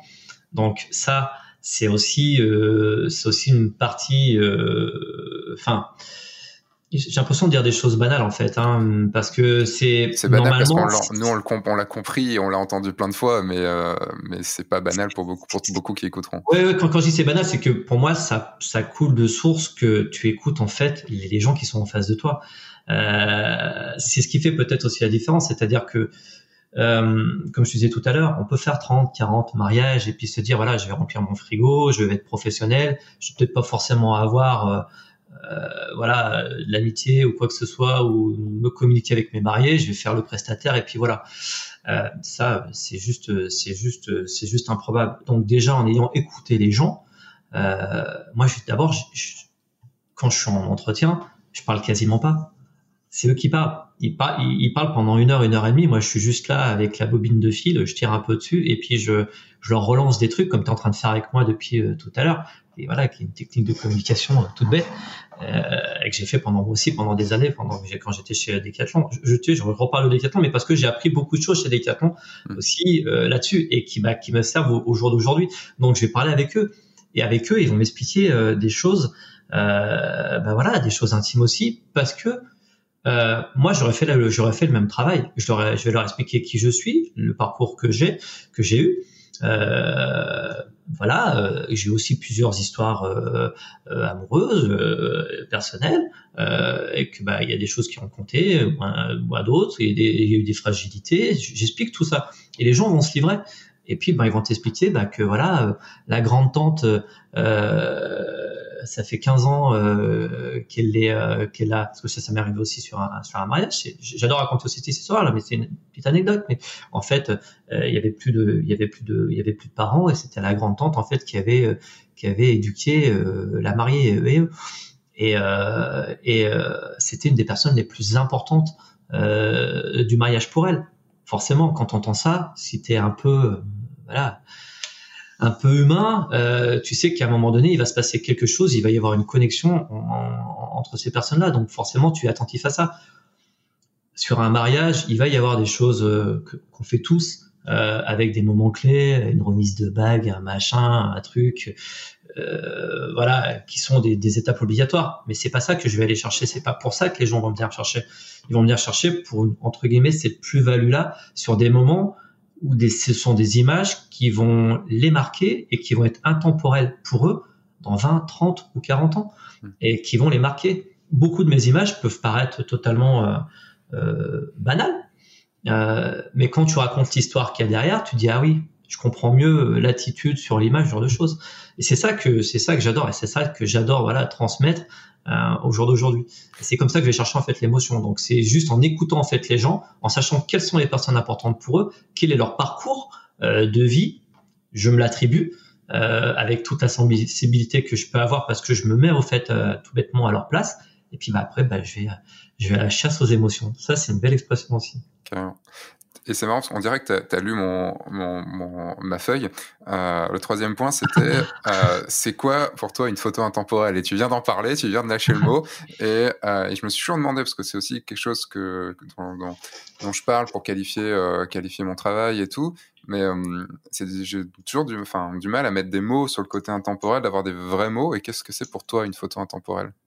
Donc j'ai une photo d'une euh, d'un couple qui s'embrasse et d'une grand-mère euh, qui a l'air de les regarder ou de maman, je ne sais pas. Mmh, mmh. Et une ah, photo. je, te laisse l'interprétation et puis moi je t'expliquerai l'histoire derrière. D'accord. Euh, ben, donc il y a un couple qui s'embrasse au premier plan euh, et bah il y a une personne qui est très proche d'eux. Je pense qu'elle doit être proche de la personne à droite de l'image parce que c'est ce qu'elle a l'air de regarder et elle a le elle elle a les larmes aux yeux, donc on sent que mm. c'est soit la maman, soit la grand-mère, je sais pas, ou la tante, enfin quelqu'un de très très proche. Euh, donc là pour celle-là, on peut peut-être aller sur, on va rester sur celle-là pour l'instant. Mm. Alors c'est un de mes mariages de 2021. Mm-hmm. Euh, de 2020, pardon, 2020. Euh, cette image-là, je la trouve vraiment très puissante parce que, pour le coup, donc c'est Joao qui embrasse sa maman. Euh, donc c'est une famille portugaise. Pourquoi je dis portugaise? Parce que les Portugais ou les Espagnols euh, sont très familles, les Italiens aussi, mais les Portugais vraiment, vraiment, et ils ont une connotation très importante de, de, de, de l'image et, euh, et, de, et de la famille. Et euh, Joao, euh, lorsqu'il m'a pris, il m'a dit euh, Seb, écoute, moi j'ai vu tes photos. C'était un tout petit mariage. Quand je dis petit mariage, c'est pas du tout péjoratif. C'est qu'ils étaient très très peu. Euh, C'était un mariage assez simple je représentais euh, très clairement une très grosse partie euh, du budget du mariage. Euh, ça c'est aussi voilà, euh, c'était vrai. Et euh, Joe m'a dit très clairement, les images que tu fais, elles nous touchent particulièrement. On est très très proches dans notre famille. et s'il y a deux personnes qui sont très importantes pour moi, hormis ma future femme, c'est ma maman et ma grand-mère. Euh, et ma grand-mère a double, voilà, double raison parce que et c'est ma grand-mère et c'est ma marraine. Donc il m'explique l'histoire, il m'explique voilà plein de choses sur elle. Euh, et je me suis dit à un moment donné, ben voilà, c'est, ça va être facile. Euh, il va être à un moment donné dans la journée avec sa grand-mère, il va lui poser la main sur l'épaule, et puis voilà, l'image que je cherche, c'est parfait. Là, j'ai eu un peu de chance. Euh, je l'ai provoqué aussi un peu, c'est que voilà, il est en train de se préparer, il a fini de se préparer, euh, sa maman est dans les parages, je suis à peu près, bah, de toute façon ça se voit, hein, je, je, dois être au 35 ou au 50, donc je suis très très très très proche mm. euh, d'eux, et j'ai un peu de sens et je me dis, je crois que dans le trou de souris que je vois derrière, il me semble bien que que je vois la grand-mère qui est en train effectivement de pleurer et de regarder deux. Moi, au moment où je prends cette photo, j'en ai pris qu'une. Hein. Mm. Euh, au moment où je fais, cette sensation, elle a tous eu à un moment donné aussi, c'est quand on fait clac et qu'on se dit, ah, on sait ce qu'on a. Euh, j'en ai pas pris 50, j'en ai pris qu'une. Je sais que la grand-mère est en train de pleurer derrière. Moi, j'ai les larmes aux yeux au moment où je prends cette photo-là, mm. parce que je sais que cette photo-là, elle va être très très importante pour Joao, pour sa maman et pour sa grand-mère. Mm. Ça, c'est une photo intemporelle, parce que cette photo, beaucoup de mes futurs mariés l'ont vue. Euh, c'est une photo très forte de l'année dernière. En plus, dans la dans les dans la dans la saison qu'on a connue, dans l'ère que nous, dans l'ère qu'on est en train de connaître euh, du, du Covid, euh, où pour moi les justement les toutes les émotions sont décuplées, démultipliées, elles ont encore plus de encore plus de valeur. Cette image-là, elle parle à beaucoup de monde. Et quand je dis intemporel, c'est ça. Sur cette image-là, tu as de l'amour, tu as de l'affection, tu as de la joie, euh, tu as des larmes. Et tout ça, dans 15 ou 20 ans, euh, ça parlera à n'importe qui. Et euh, si on passe sur la deuxième, euh, comme ça je réagirai sur les deux en même temps après. Donc la deuxième, on est sur une photo. donc pour ceux qui écoutent le podcast, on est sur une photo d'une famille puisque on est sur des préparatifs et mm. on a combien? On a 1, 2, 3, 4, 5, 6, 7, 8 enfants huit enfants, trois adultes. Et donc les enfants sont en, moitié habillés, d'autres d'autres encore en pantalon, en jean, en short, tout ça. non, il y a même un enfant de plus. Je l'avais pas vu. L'enfant sur les, sur les sur, les jambes de son papa. Ah, je l'avais pas vu. Et, euh, donc voilà, c'est bah, une photo d'une tous les gens qui s'activent. Euh, le papa est sur le, enfin je sais pas si c'est le papa, mais en tout cas euh, il y a un homme sur un fauteuil avec un enfant sur les genoux. Il y a peut-être la maman qui habille un, enfant, une autre demoiselle derrière qui coiffe une petite fille. Et c'est vraiment un imbroglio, on va dire, de plein de gens comme ça euh, dans, un, dans, une, dans une chambre, euh, dans une grande pièce. Je te laisse, euh, je te laisse nous raconter l'histoire. Ouais, ouais bah, écoute, c'est, déjà pas mal. c'est une des histoires que j'adore raconter aussi à mes futurs mariés, puis à raconter tout court parce que j'adore, cette, cette histoire. donc ça là, c'est pareil, c'est-à-dire que en discutant avec avec les mariés, elle m'avait expliqué donc la mariée que bah, des personnes qui étaient aussi très importantes pour elle. C'était ses neveux, ses nièces, mmh. euh, avec ses frères et sœurs. Euh, et donc ça, elle m'avait dit que c'était vraiment très très très important pour elle. Et puis on, est en train de se préparer avec elle et tout. Et puis elle me dit euh, ah en fait j'ai oublié de te dire euh, ils sont en train de se préparer en bas. Je fais putain je suis pris de panique d'un coup parce que je dis mais attends euh, tu m'as dit que c'est super important pour toi. Et tu es en train de me dire qu'ils sont en train de se préparer. Et moi je les ai pas vus se préparer en bas. Je descends les escaliers 4 par 4 euh, donc forcément je fais du bruit ils me voient arriver. Euh, il y a toute la, toute la smala qui est en bas. Euh, et je me dis non non je suis pas là. Alors que j'ai des gouttes de sueur. Il fait 35 degrés hein. c'est en plein été j'ai des gouttes de sueur j'y allais fais descendre, fais descendre ton cardio tranquillement. Et puis en fait, tout bêtement, je me suis positionné à un endroit où je me suis dit, où c'est que j'ai bien pour me positionner pour pouvoir en fait avoir tout le monde parce que j'avais envie d'avoir une image en même temps. Ce que j'avais en face de moi, c'était un magnifique tableau, c'était très complexe et j'ai beaucoup de choses. Et quand on regarde l'image, quasiment tout le monde est à sa place. Hmm. Donc j'ai tourné un petit peu pendant 5-10 minutes et puis à un moment donné, j'ai déclenché et clac. Et quand on prend cette photo de droite à gauche, euh, on peut se la raconter parce que justement, dans cette pièce-là, il y a que et moi. Et si tu regardes bien, déjà le petit personnage qui est sur la droite, je sais toujours pas au jour d'aujourd'hui ce qu'il est en train de se raconter, euh, parce que je sais qu'il me regarde pas. Je sais pas ce qu'il se raconte. Il doit peut-être en train de se demander ce qui va se passer dans une heure ou deux heures euh, et comment il va, il va devoir s'habiller. T'as la, la maman effectivement qui est en train d'habiller le, un des plus grands. Les deux sont, les deux autres qui sont derrière euh, sont en train de s'habiller, ils sont en train de communiquer. Mon personnage préféré c'est celui du milieu parce qu'en plus il équilibre la photo. Mm. C'est petit Walking Dead euh, qui au bout de au bout de sa vie parce que il va chercher, bah lui ça se voit, pff, il est dépité, il faut qu'il aille chercher euh, sa chemise. le papa fait la transition entre les deux groupes. En plus. Exactement, il fait la transition. Euh, le papa qui est en train de mettre la couche au plus petit. Au fond, une petite blonde aux yeux bleus magnifique qui fait juste la gueule parce que sa maman veut lui mettre euh, veut lui mettre une couronne de fleurs sur euh, sur la sur la tête. La grande qui est en train de s'ajuster cette euh, sa robe et le petit bah, qui est en train de mettre ses chaussures.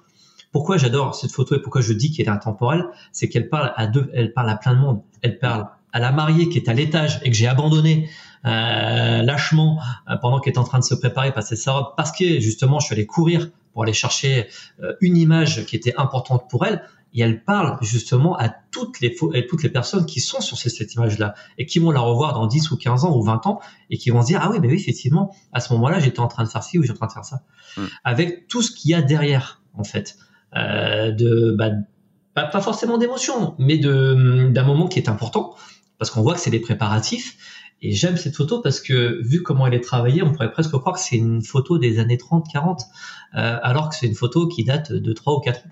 Hmm. Parce que j'ai aussi voilà une manière de travailler les images en noir et blanc euh, avec un peu de lumière euh, derrière. Euh, enfin, on le fait tous un peu. voilà, il y a certaines images, on sait très bien que quand on va les passer en noir et blanc avec le contraste de la lumière, on va se retrouver avec des magnifiques portraits, des magnifiques tableaux. Pour moi, ça c'est un joli tableau de préparatif, mais c'est surtout un joli tableau de famille. C'est ça qui, est important. D'ailleurs, est-ce que, parce que tu parlais de passer la photo en noir et blanc, est-ce que pour toi le noir et blanc rend la photo, enfin pas, obligatoirement, mais a des majoritairement rend la photo intemporelle, enfin rend plus facilement la photo intemporelle.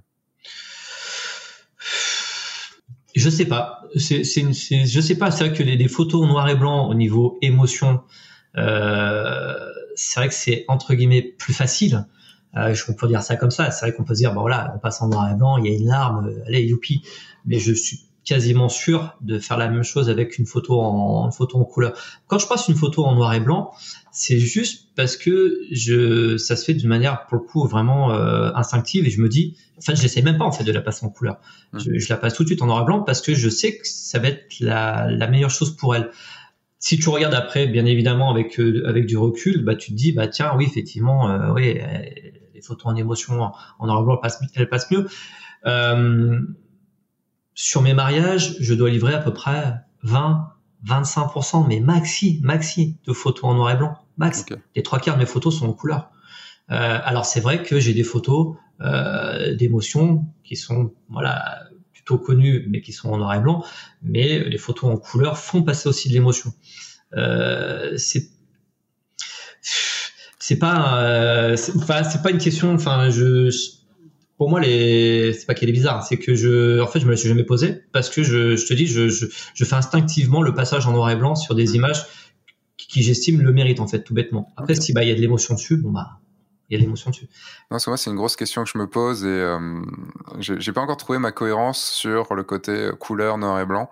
Euh, ça me gêne, tu vois, qu'il y ait du passage couleur à noir et blanc, puis noir et blanc et couleur sur un, un reportage en entier. Et euh, même si le noir, j'adore le noir et blanc, j'adore faire du noir et blanc bien contrasté et tout ça, mais j'ai toujours quand même ce truc où je me demande ah ouais, mais ça fait bizarre, t'as jamais vu un film passer de la couleur noir et blanc, puis noir et blanc la couleur? Enfin, moi qui me rapproche beaucoup du cinéma, tu vois, j'ai cette question-là, et c'est une... ça fait partie des questions. Je suis pas sûr de pouvoir y répondre dans ma vie, mais euh, de, ça, elle, elle tourne en, elle tourne en boucle dans, dans la tête. Euh, petite bah, routine. je, vais pas, je, vais, je vais pas t'aider beaucoup parce que ce que je te disais aussi, c'est que voilà, je c'est vrai que on pourrait prendre en majeure partie, euh, euh, par exemple, photo, euh, là pour le coup, formatage, parce que j'aime pas bien ça non plus, le formatage. sur, sur les concours, c'est quasi obligatoire que les photos d'émotion soient en noir et blanc c'est une, je ne vais pas dire que c'est une stupidité, mais c'est euh, une image, c'est une image. Après, oui, bah forcément, passage noir et blanc ou couleur, euh, des fois on peut se poser la question facilement, en disant bah tiens là j'ai raté ma photo euh, au niveau des couleurs, je la passe en noir et blanc, ça passe crème, hein, hein qui ne l'a pas fait, voilà. Donc on se dit bon ça c'est facile, mais après dans la cohérence comme tu dis d'un story, d'un storytelling moi, je, je, ça me dérange pas, euh, voilà, d'avoir des images qui sont en couleur. Et puis, bah, d'un seul coup, voilà, tu vois, tu vois, tu vois un passage avec trois, quatre, cinq photos d'un seul coup qui sont en noir et blanc. Hmm. Parce que, je, à la base, je me dis que je vais plutôt d'abord raconter une histoire. Après, bah, qu'elles sont en couleur, en noir et blanc, euh, voilà. Euh, par exemple, moi, j'arrive pas à comprendre la cohérence parce que je sais qu'il y en a qui le font. Pour le coup, ça, j'arrive pas à comprendre la cohérence de, de, faire toutes les images en couleur et de repasser toutes ces images euh, en noir et blanc. Ça, ça j'arrive pas, j'arrive pas à comprendre le, pourquoi du comment. Ça, dans, dans mes formations, ça fait partie des. Tu ne le fais pas, tu vois, c'est le mal. Tu vois, on, on connaît un petit peu pour le c'est le mal, mais euh, le, le, fait de rendre une photo en couleur en noir et blanc, c'est le mal. je vois pas l'intérêt. Donc voilà, un petit peu. Donc voilà un petit peu comment moi je vois le, comment je vois le, comment je vois en fait le, l'intemporalité euh, et surtout comment j'exprime, bah voilà, l'émotion des, des gens à travers, à travers mes images. D'accord. Je vais faire un, une énorme non-transition puisqu'on va revenir sur le côté euh, marketing. ouais. C'est comme le temps avance et je sais que tu es un petit peu just après. Euh, y a le pourquoi en fait aussi euh, j'ai voulu t'avoir sur ce, ce, podcast. Outre le fait que j'ai entendu parler de toi par Cécile Crèche, par Franck Boutonnet et d'autres, c'est que quand on cherche photographe mariage Lyon, on te trouve dans la première position. Hmm. Et, et, je voulais savoir parce que c'est quelque chose aussi qui intéresse beaucoup les, les gens, comment réussir à, se placer, euh, à se placer bien et tout ça. Qu'est-ce que tu as fait pour arriver à, arriver à ça?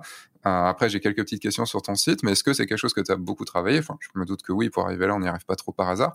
Mais euh, quelles ont été les, enfin, quelle a été ta réflexion et comment, euh, bah oui, comment tu comment tu t'es retrouvé là, en combien de temps, enfin, tout ça euh, très bonne question. Je vais répondre sans, sans aucun souci, hein, en toute transparence. Alors déjà à la base, je suis passé par euh, par un, par un fournisseur d'accès, par un ah mince, je cherche le mot. Euh, fait ton non non non un, un, hébergeur, donc l'hébergeur de, de, mon site qui s'appelle Icon 6.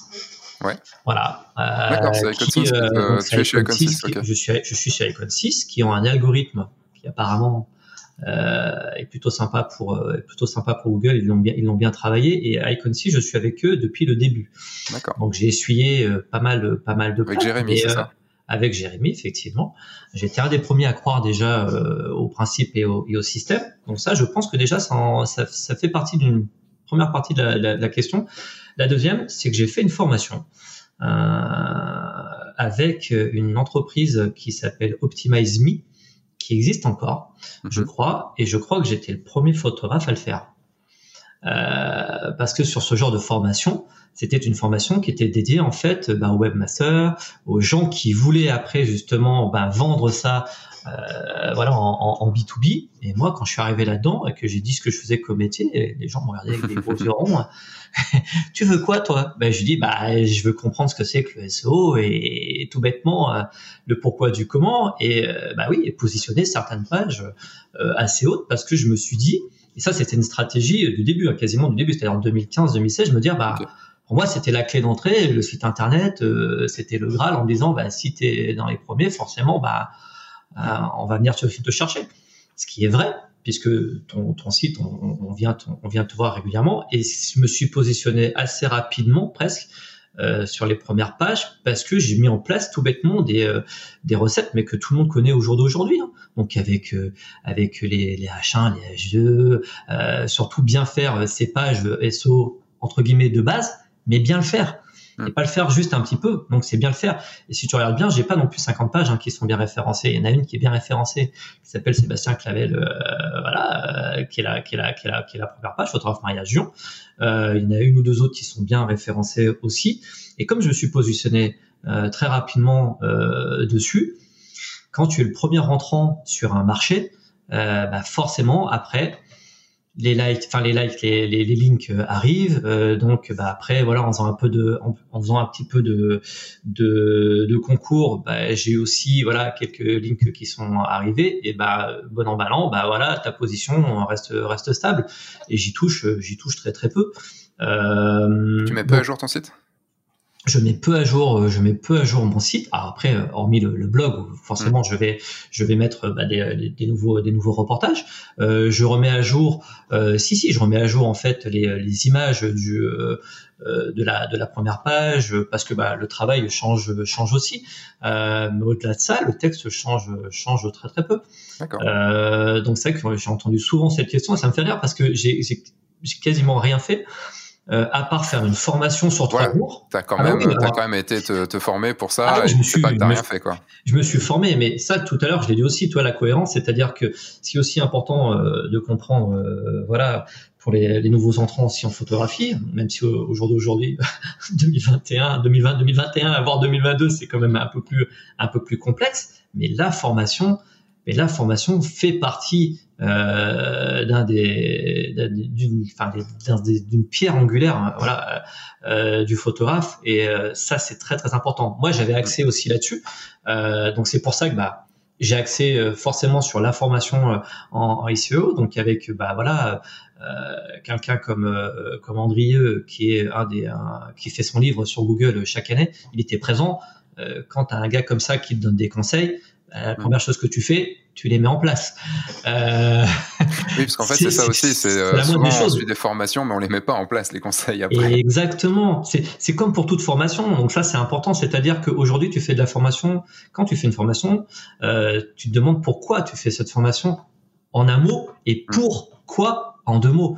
Donc si tu vas à cette formation sans aucun, sans aucun but précis, oui, tu vas faire une formation. Oui, tu vas peut-être te dire ah c'était intéressant ce qu'il m'a dit ou non c'était peut-être pas intéressant.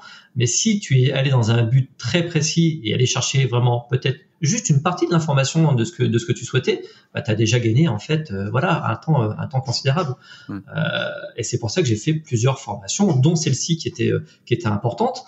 Euh, après, euh, les, euh, les, mariés, j'ai envie de dire, ils viennent te voir sur ton site internet, mais après, ça dépend aussi de la stratégie que tu as pour faire signer tes mariés. si ta seule unique clé d'entrée, c'est ton, c'est ton, c'est ton site internet, il faut que ton site internet il soit nickel, parfait ce qui est loin, loin le cas de mon site internet. très clairement. Euh, si c'est pas le plus beau site du monde, il est formaté euh, pour parler à mes mariés, pour parler à Google, euh, très clairement sur quelques pages très importantes. Euh, le reste, c'est pas c'est pas un site voilà qui est, qui est qui est le plus beau. Par contre, on voit l'essentiel de pour lequel on est venu voilà bah, me chercher. Euh, ce, qui est, drôle dans, tout ça, c'est que tu me dis que tu, tu bosses pas beaucoup sur ton site. Tu as beaucoup bossé au début, puis tu as, beaucoup moins bossé, ça te prend beaucoup moins de temps. Et euh, ce qu'on voit fleurir, tu vois, un peu partout, des trucs, ouais, il faut faire cette technique, cette technique, cette technique, il faut toujours être dessus, toujours, toujours, toujours.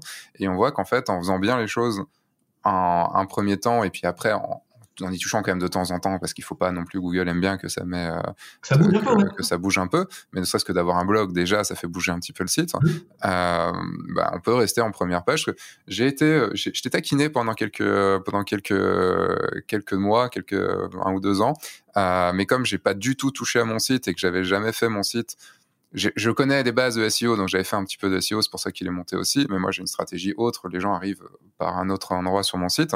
Euh, du coup, comme j'ai pas touché, mon site, il, a commencé à redescendre, redescendre, redescendre.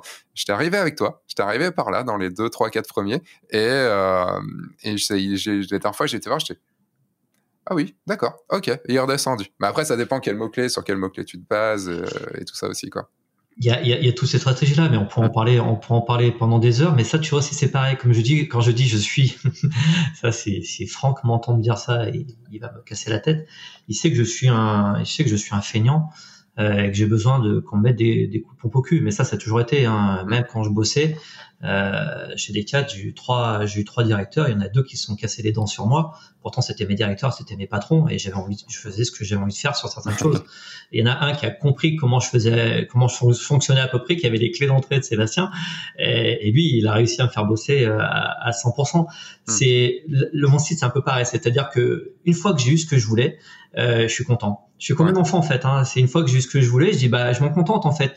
J'essaie pas d'aller plus haut. Euh, ou plus loin.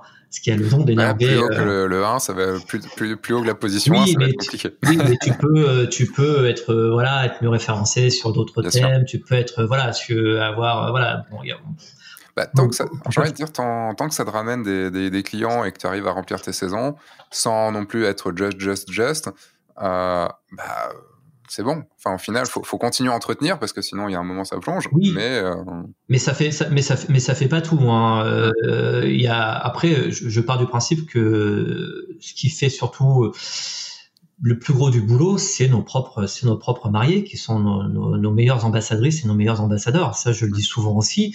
Euh, c'est eux.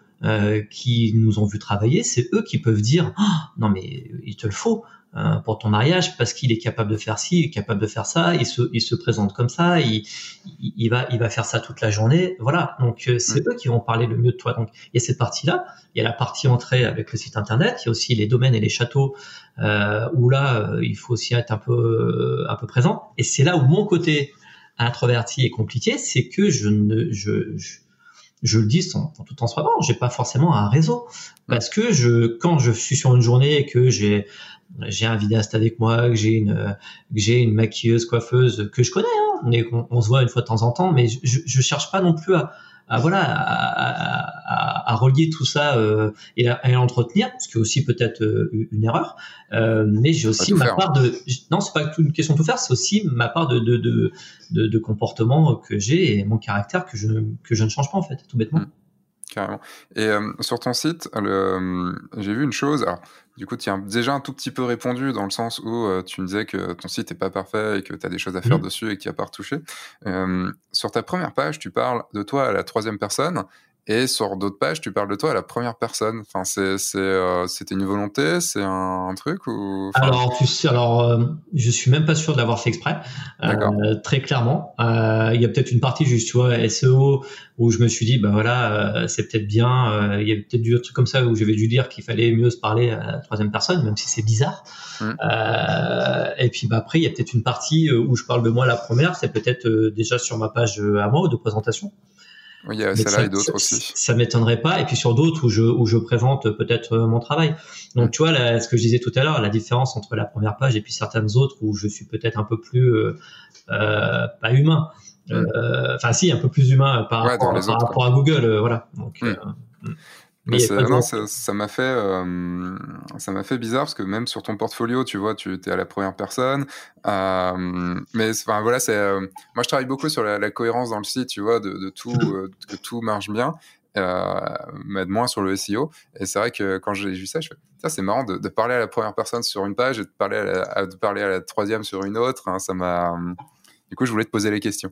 Et il y a une autre question que je voulais te poser par rapport à, ton site, euh, mais qui est pas forcément sur le site en tant que tel, c'est que tu, tu marques beaucoup photographe de mariage, ce qui est logique, hein, mais tu marques aussi beaucoup wedding photographeur. Euh, ça, ça t'apporte quelque chose, ce, ce, nom-là, wedding photographeur Enfin, tu as des clients étrangers euh Oui, oui, alors, alors oui et non, parce que j'ai une particularité, c'est que je ne suis très mauvais en anglais. Euh, c'est pour ça que je cours après mes filles pour qu'elles soient très très bonnes en anglais parce qu'aujourd'hui c'est vrai, c'est une, c'est un, c'est un, c'est un manque et ça me, et euh, c'est extrêmement important. Alors, c'est extrêmement important. C'est toujours pareil, c'est extrêmement important dans ce que tu veux faire. Euh, moi, avoir un ou deux mariages par an avec des gens euh, qui sont étrangers, je, trouve ça cool parce que forcément, c'est des, c'est des, c'est des mariages qui sont différents, c'est des cultures qui sont différentes. Et ce qui est bien, c'est bah, être quand même capable de pouvoir baragouiner quelques mots euh, en anglais. Alors, j'y arrive. Euh, mais j'ai pas un anglais, j'ai pas un anglais fluent, hein, ça c'est sûr. Euh, et c'est aussi voilà pour attirer une partie de, de cette de ces clientèles là qu'il y avait cette euh, voilà ces quelques références euh, SEO mm. mais par exemple je n'ai pas de site en anglais mm. euh, oui, c'est ce qu'il me disait. il y avait le wedding photographer, mais pas le site en anglais. Il n'y a, pas le, a pas le site en anglais. C'est peut-être une, une de mes prochaines, une de mes prochaines étapes. Après, je suis pas persuadé euh, de courir après ça.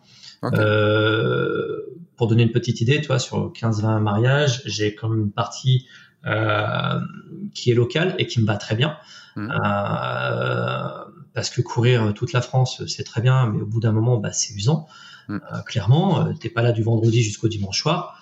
alors que quand tu es en local, bah, même si tu fais la soirée, bah, le soir tu dors dans ton lit. Hein. Ça. quand t'es pas trop loin. Et ça change, ça change énormément, énormément, énormément de choses. Donc en faire de temps en temps, très bien. Euh, en faire tout le temps, euh, ça m'intéresserait pas. Et par exemple, toi, wedding photographer, je suis pas destination wedding photographer euh, all, around, all around the world. ça non, non ça non. alors si un jour on me dit, eh, tu vas faire un mariage à la Réunion, super, mais je vais en faire un. Ouais. Euh, aller me promener tous les week-ends en Italie, en Espagne, en Roumanie, en Bulgarie, il en a hors de question. Et c'est pas une vie, enfin c'est pas une vie pour moi. Il y en a qui adorent ça et je les comprends. Mais tu fais ça qu'un, mais tu, mais tu fais ça qu'un temps. Ouais, et encore en en discutant avec certaines personnes qui font ça, euh, en gros, tu visites rien, t'es crevé, il euh, faut bien que tu postes tes photos. Enfin, c'est, euh, tu, c'est pas comme si, tu vois, là, j'ai signé un mariage qui se passe en Martinique l'année prochaine. j'ai dit, je prends pas de mariage le week-end suivant. Comme ça, j'y ah reste et, mmh. et c'est pas genre je fais l'aller-retour et puis, puis voilà quoi. Bah, c'est comme ça que justement il faut le. C'est un très bon. Enfin, si je devais le faire, c'est mm. ce que je fais. C'est un très bon raisonnement, c'est-à-dire que tu en profites aussi à titre à titre personnel, et puis tu restes un petit moment. Si tu en plus tu peux emmener euh, euh femme et enfant, euh, voilà, why not? Donc euh, oui, oui c'est ce que c'est ce que je ferais. alors j'active un petit peu parce que comme tu as un timing derrière, je, je, vais poser les autres questions. parce qu'il y a plein de questions que je voulais te poser. J'ai vu que tu avais une mascotte. J'ai une mascotte, j'ai une marmotte.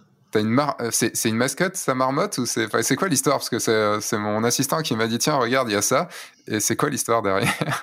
Alors c'est alors la marmotte. Euh, comment expliquer ça? En fait la marmotte pour moi c'est euh, alors j'ai un j'ai un niveau d'humour avec moi-même qui hmm. est très très haut. Euh, je suis capable de me foutre de moi-même euh, sans aucun problème. Euh, c'est aussi, ça fait partie aussi. alors j'ai pas envie de dire, enfin, je veux dire le mot stratégie, mais c'en est pas un parce que c'est pas du tout ça. C'est comme je dis tout à l'heure, je suis moi-même. Je ne sais, je ne sais pas d'avoir. C'est ma, vraiment ma personnalité. Ce que je mets sur Facebook, mes mariés le voient. Euh, et je sais pas de me dire, attends, fais attention parce que euh, voilà, euh, non, non, non, je suis sans filtre. Hmm. Et donc, Euh, j'aime beaucoup euh, me mettre en vidéo en étant euh, grimé en, en Nana avec. ça fait deux trois mois que j'ai, je suis avec Reface. Je, je, pense que cette application a été faite pour moi. Et clairement, mes amis me le disent souvent, mais c'est pas possible, tu peux te mettre en n'importe quoi, ça passe, c'est génial. Euh, J'arrive à, à, me foutre de ma gueule d'une manière vraiment assez assez importante. Et pour certaines choses, que je trouve incohérent dans ce monde voilà de la weddosphère euh, wedding sphere pardon euh, je, je n'hésite pas pas à me foutre de la gueule mais essayer de montrer l'incohérence de la chose donc sur certaines images que je trouve très bizarres euh, en général j'y fous une marmotte euh, parce qu'elle aurait pu très bien être là, euh, comme je peux y foutre euh, voilà euh, une montgolfière parce que ça rajoute quelque chose de super beau, de super naturel à cette image-là. Donc cette marmotte-là, en fait, c'est une manière à moi de pas de pas de me foutre de la gueule, mais de, de montrer une certaine incohérence sur certaines choses euh, et d'être assez ironique en fait. Euh, donc l'histoire de cette marmotte, c'est ça. Donc euh, c'est un peu ça. Donc euh, j'en fous un peu à gauche à droite sur des images un peu un peu détournées. Euh, alors je le je le fais je le fais moins. Sur des images ou des images des autres? Alors ça, ça, ça peut m'arriver sur les images d'autres. alors après je sais à qui je fais ça. ok. Oui, tu, clairement. Parce que parce que dit comme ça, tu vois, ça fait un petit peu, euh, je me fous de la gueule des autres. Et non, non, non, non, non, non, Donc déjà, je sais, je sais à qui je le fais. Ça a pu poser, ça a pu poser problème. Et comme je dis, c'est jamais fait d'une manière extrêmement méchante, mais c'est, c'est là où c'est que je me suis rendu compte qu'il faut faire aussi attention. Moi, tu peux faire ça sur mes images, ça me posera pas le moindre problème parce que j'ai un certain niveau euh, d'humour qu'on n'a qu'on pas tous. Ça, c'est vrai aussi. Et puis tout dépend comment c'est fait. Enfin, moi, j'ai un gros niveau d'humour, mais euh, si tu sais que c'est méchant, que c'est fait pour juste pour te faire chier, c'est différent que un pote qui te le fait en disant t'as vu, il y a ça. Et, euh...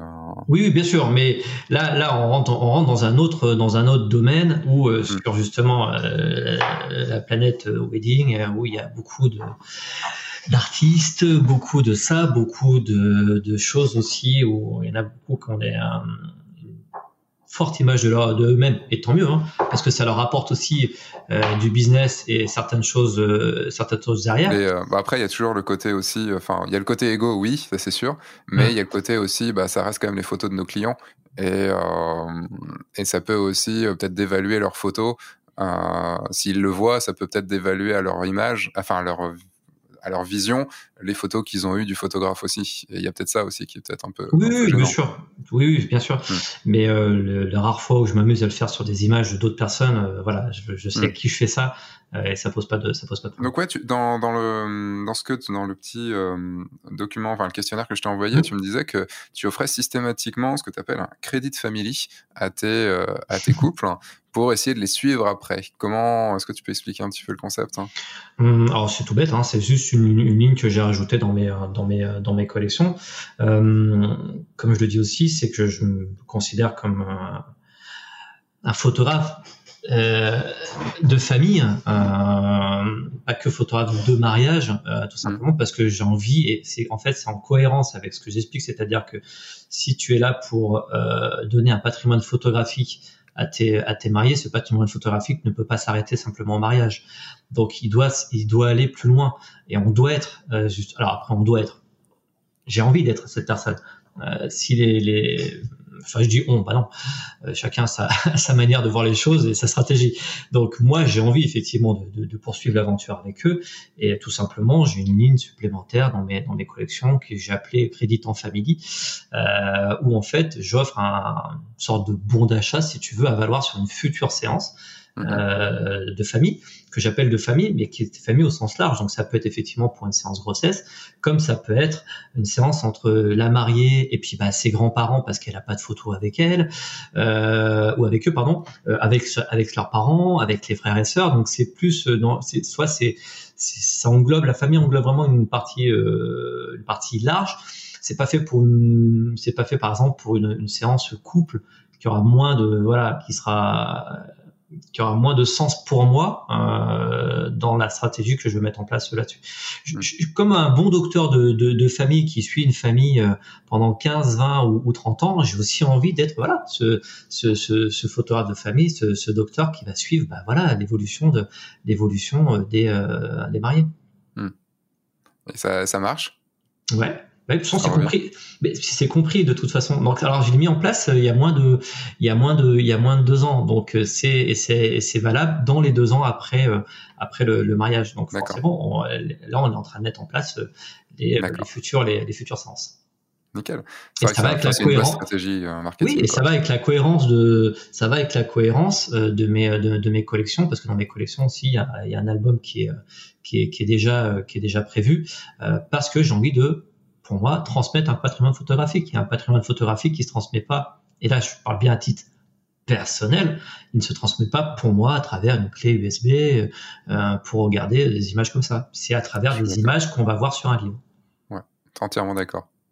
Euh, le, je voudrais revenir à ton, à ton, euh, tu as dit sur les réseaux sociaux, alors je sais pas si c'est en rapport avec ton poignet autre, mais après voilà, tu, tu dis pas, enfin dis pas les choses que t'as pas envie de dire, hein, mais euh, tu, tu mettais sur les réseaux que, et tu l'as dit tout à l'heure, qu'en 2019, euh, tu as eu 2018-2019, tu as eu des problèmes de santé, mmh. et, et j'ai vu donc le post que tu as fait sur de, à remercier d'autres photographes qui ont qui ont pris ton ton euh, ton, mariages qui ont pris tes mariages au moment où tu pouvais pas les faire. Mmh. Euh, comment tu moi, j'ai jamais eu ce cas-là. J'ai jamais eu le, de, sur les 100, 150 mariages que j'ai pu faire, j'ai toujours pu y assister. Donc, j'ai jamais eu en, en, urgence ou pas à devoir, euh, tu vois, changer, euh, trouver un autre photographe et tout. Comment tu, tu, tu vis? Est-ce que tu peux nous raconter un petit peu cette période-là? Alors, en restant évasif hein, sur les détails, mais euh, surtout sur le côté, comment tu as fait pour changer le, enfin, pour mettre un autre photographe et surtout aussi comment les mariés l'ont accepté, comment, est-ce que ça a pu créer des problèmes ou pas? Enfin, je suis assez, euh, assez friand de ces infos-là. Euh, a été une, été très particulier, c'était très très dur pour moi et c'était très très dur pour les mariés. Parce que si tu voilà commences à comprendre un peu comment je fonctionne, comme je te l'ai dit, je suis forcément attaché à eux, mais vraiment d'une manière, euh, alors peut-être, euh, j'en sais rien, euh, peut-être que je vais me faire soigner pour ça, mais mais c'est important, c'est vraiment très très important parce que j'estime qu'il, je pense pas être le seul dans ce cas-là, c'est que on, fait des métiers qui sont extrêmement subjectifs et on fait des métiers voilà qui sont relationnels. Donc on s'attache à quelqu'un et on s'attache à ses images et on va s'attacher aussi à la personne. Donc les, personnes sont attachées à toi, sont attachées à ton travail euh, et moi j'en fais voilà une affaire personnelle euh, de faire en sorte que lorsqu'ils me prennent, surtout que voilà, je suis pas à 1000, je suis pas à 1500, je suis plutôt voilà entre euh, entre 2005 et 4000 euros. Donc déjà c'est c'est un budget qui est plus conséquent euh, pour certaines choses, euh, bah, tu, tu, te dois d'être d'être d'être parfait aussi sur sur sur ta manière d'être sur, sur, ta prestation. En 2018, il faut savoir que j'ai même plusieurs soucis. C'est on pourra peut-être rebondir aussi justement sur une partie formation que j'ai envie de, de, montrer aussi parce que j'aurais dû peut-être le faire en 2017-2018, mais je pense que je suis plus apte à le faire encore aujourd'hui sur toute une partie résilience euh, parce que si je te fais un parcours euh, de mes trois ou dernières trois dernières années au niveau euh, santé, on est pas mal. Puisqu'en 2018, j'ai fait une phlébite avec une double embolie pulmonaire. donc le 6 avril 2018. Donc c'était il y a trois ans. Hier, j'ai fêté les trois ans de cette magnifique embolie. Euh, j'ai fait toute la saison hein, derrière, euh, donc avec 60% de capacité pulmonaire en moins. Euh, mais j'avais pas le droit. Euh, j'avais pas le droit de, de voilà de, de, de, flancher. Donc ça c'était c'était très très dur toute l'année. tu t'es pas fait remplacer en 2018. Non non non non non. Et c'était très compliqué le pour les soirées parce que j'arrivais à bout de souffle en fait. Hein. Ça s'est ressenti un peu aussi bah mine de rien dans mes euh, dans, dans mes images. Et en juin 2019 en fait donc le 16 juin ça aussi pareil. Je me rappelle très bien parce que c'était la fête des pères. Je me suis fracturé en fait le deuxième poignet, le poignet gauche. Ah ouais. Il, est, fracturé aussi celui-ci, euh, donc avec une perte de mobilité, j'ai fracturé le radius et tout, et je me suis retrouvé à devoir gérer euh, huit mariages, euh, huit mariages euh, en l'espace de quelques semaines, euh, dont donc je me suis fait ça le dimanche hein, après-midi, la semaine d'après vendredi, samedi et la semaine d'après vendredi, samedi j'ai quatre mariages, quatre mariages différents, donc en l'espace d'une semaine j'ai quatre mariages à gérer. Donc il a fallu appeler les mariés. Et surtout, euh, la première chose que j'ai faite, hmm. c'est que j'ai euh, j'ai appelé euh, mon réseau pour le coup. donc que je j'embrasse et à qui je fais un gros bisou, mon gang des Lyonnais. Donc avec des Cécile, des Franck, des David. Enfin, si, si, je commence à les citer, je vais trouver tous les citer. Donc avec David Pommier, Castille, avec avec Coco, Kathleen, Sylvain. Euh, J'espère n'oublier personne, autrement je vais me faire défoncer. je l'ai déjà, je déjà dit. Euh, tu reçois des appels, euh, des appels de menaces. Ouais, ouais, ouais, des menaces. Euh, il y avait Dead aussi, puis William Lamble aussi. Donc euh, voilà, avec un certain réseau de, de déjà de, de, personnes qui ont un certain aussi niveau, mine de rien. Euh, il se trouve que ce sont aussi des amis. Euh, donc ça, c'est très très important. Et surtout, je me suis retrouvé avec beaucoup de personnes très rapidement qui se sont, qui m'ont demandé si effectivement j'avais besoin d'aide.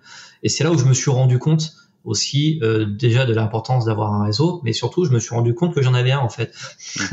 J'étais pas forcément conscient de ça. Euh, et après comment ça s'est comment ça s'est géré tout bêtement en appelant les mariés un par un, en essayant de leur mettre entre les mains bah, toutes les personnes qui étaient disponibles sur euh, sur ces dates-là, en essayant de faire en sorte que ça matche pour chacune de ces personnes-là. Euh, en, sachant qu'en plus je faisais le SAV derrière, c'est-à-dire que je j'ai traité des mariages, euh, notamment au niveau des albums derrière, euh, avec des images qui n'étaient pas les miennes. Donc forcément c'est bizarre. parce que ben, on, regarde un mariage qui aurait dû être le nôtre avec un œil totalement différent, mais surtout lorsque j'ai remercié, je crois que j'ai fait ça en fin d'année justement avec sur Instagram avec les neuf euh, les neuf cases.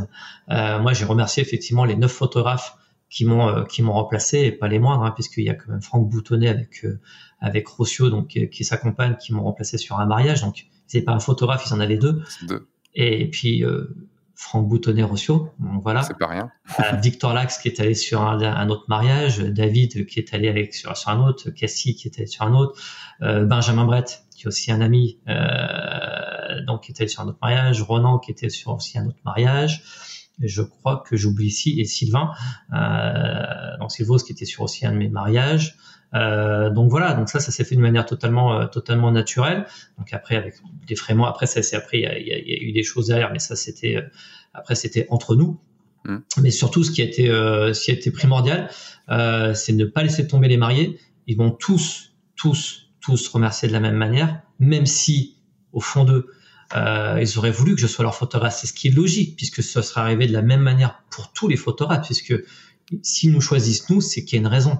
Et qu'un Sébastien Clavel, un Sébastien, un Sébastien Roignan, un Franck Boutonnet, il y en a qu'un seul. Le jour où ça nous arrive, forcément, à un moment donné, on sera bien obligé d'être dans cette situation-là. On n'est pas un studio avec 4, euh, 5 ou 6 photographes.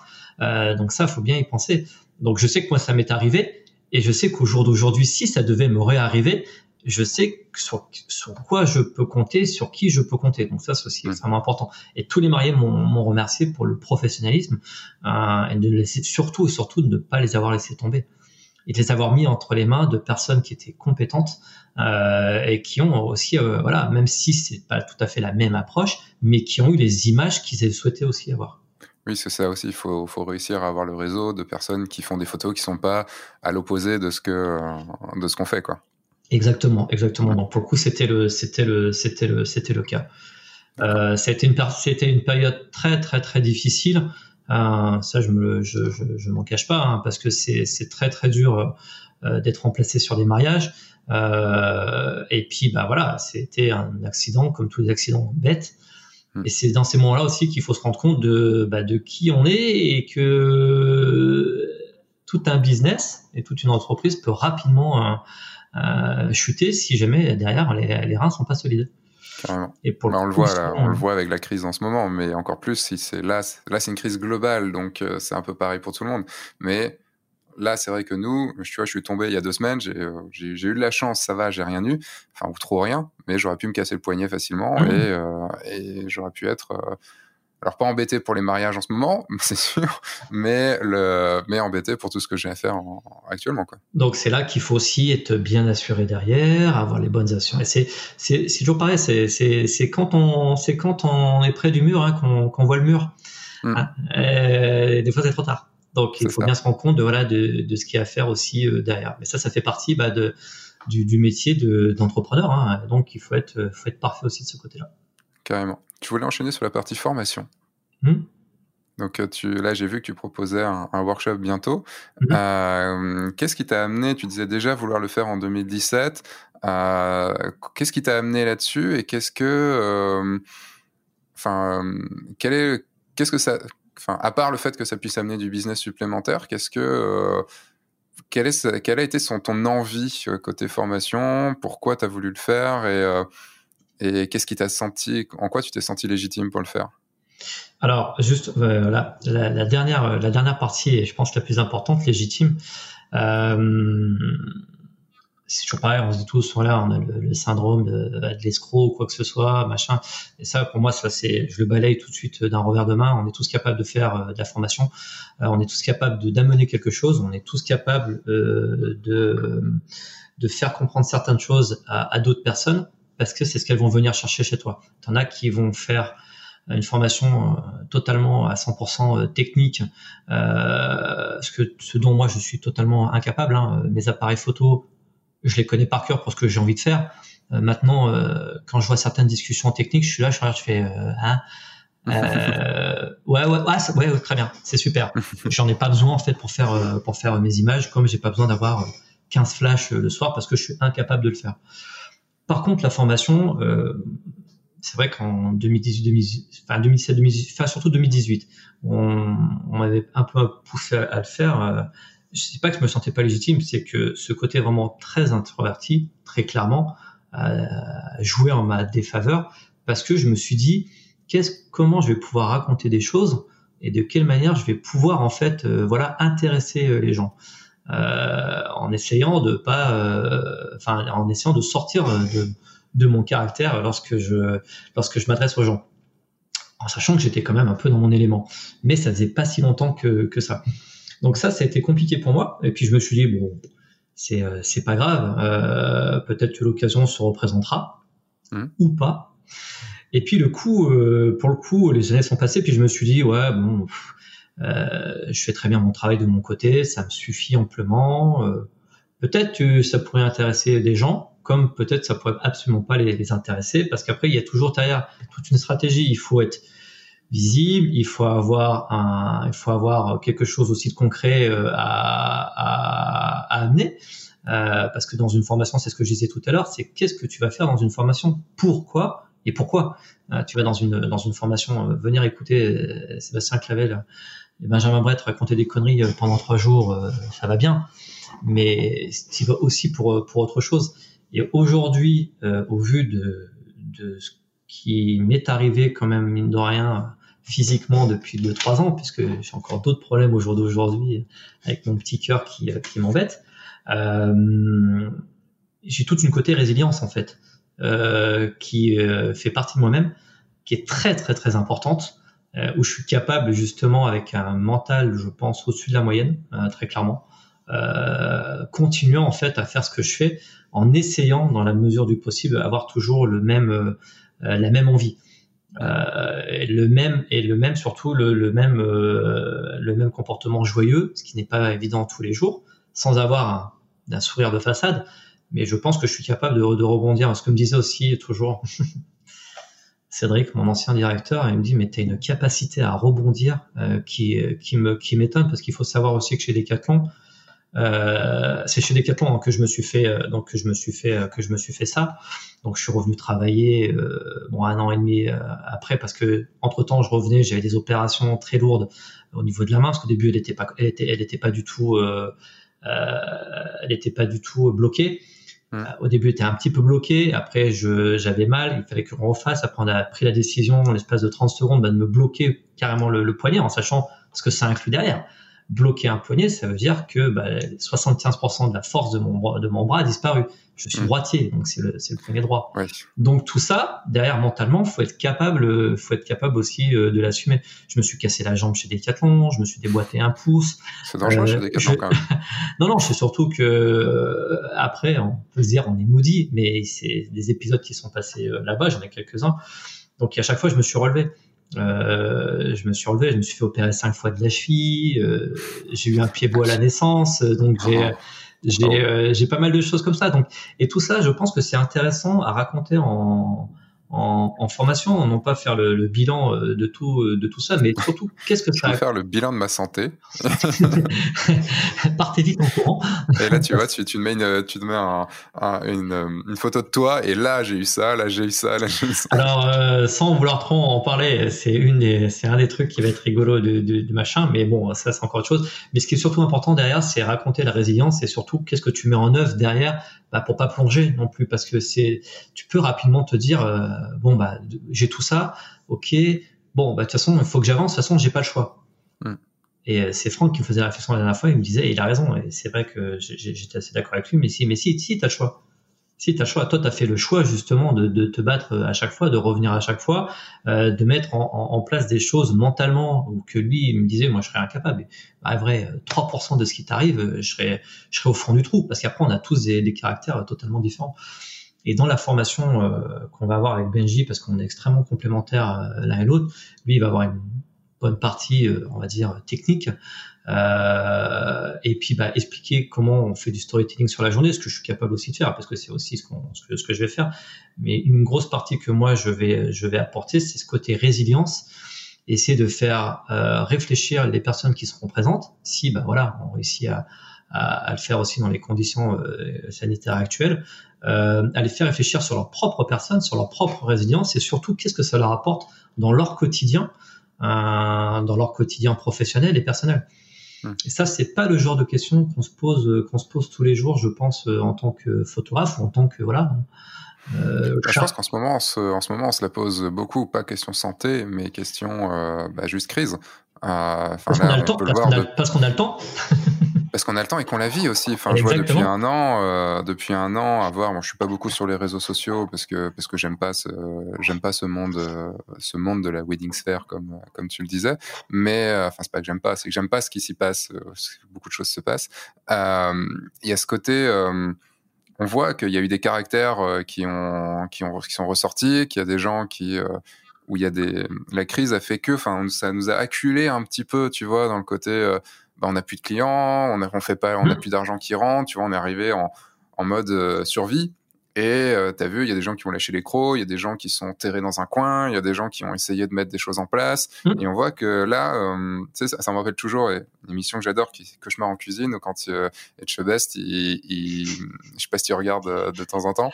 Non, je suis pas très fan de ce genre d'émission. De, euh, J'aime pas ce genre d'émission, mais j'adore cette émission-ci, parce que j'adore Etchebest. Et, le, et en gros, il dit, bon, on va voir ce qui se passe, on va remplir le restaurant et on va voir comment vous réagissez sous la pression.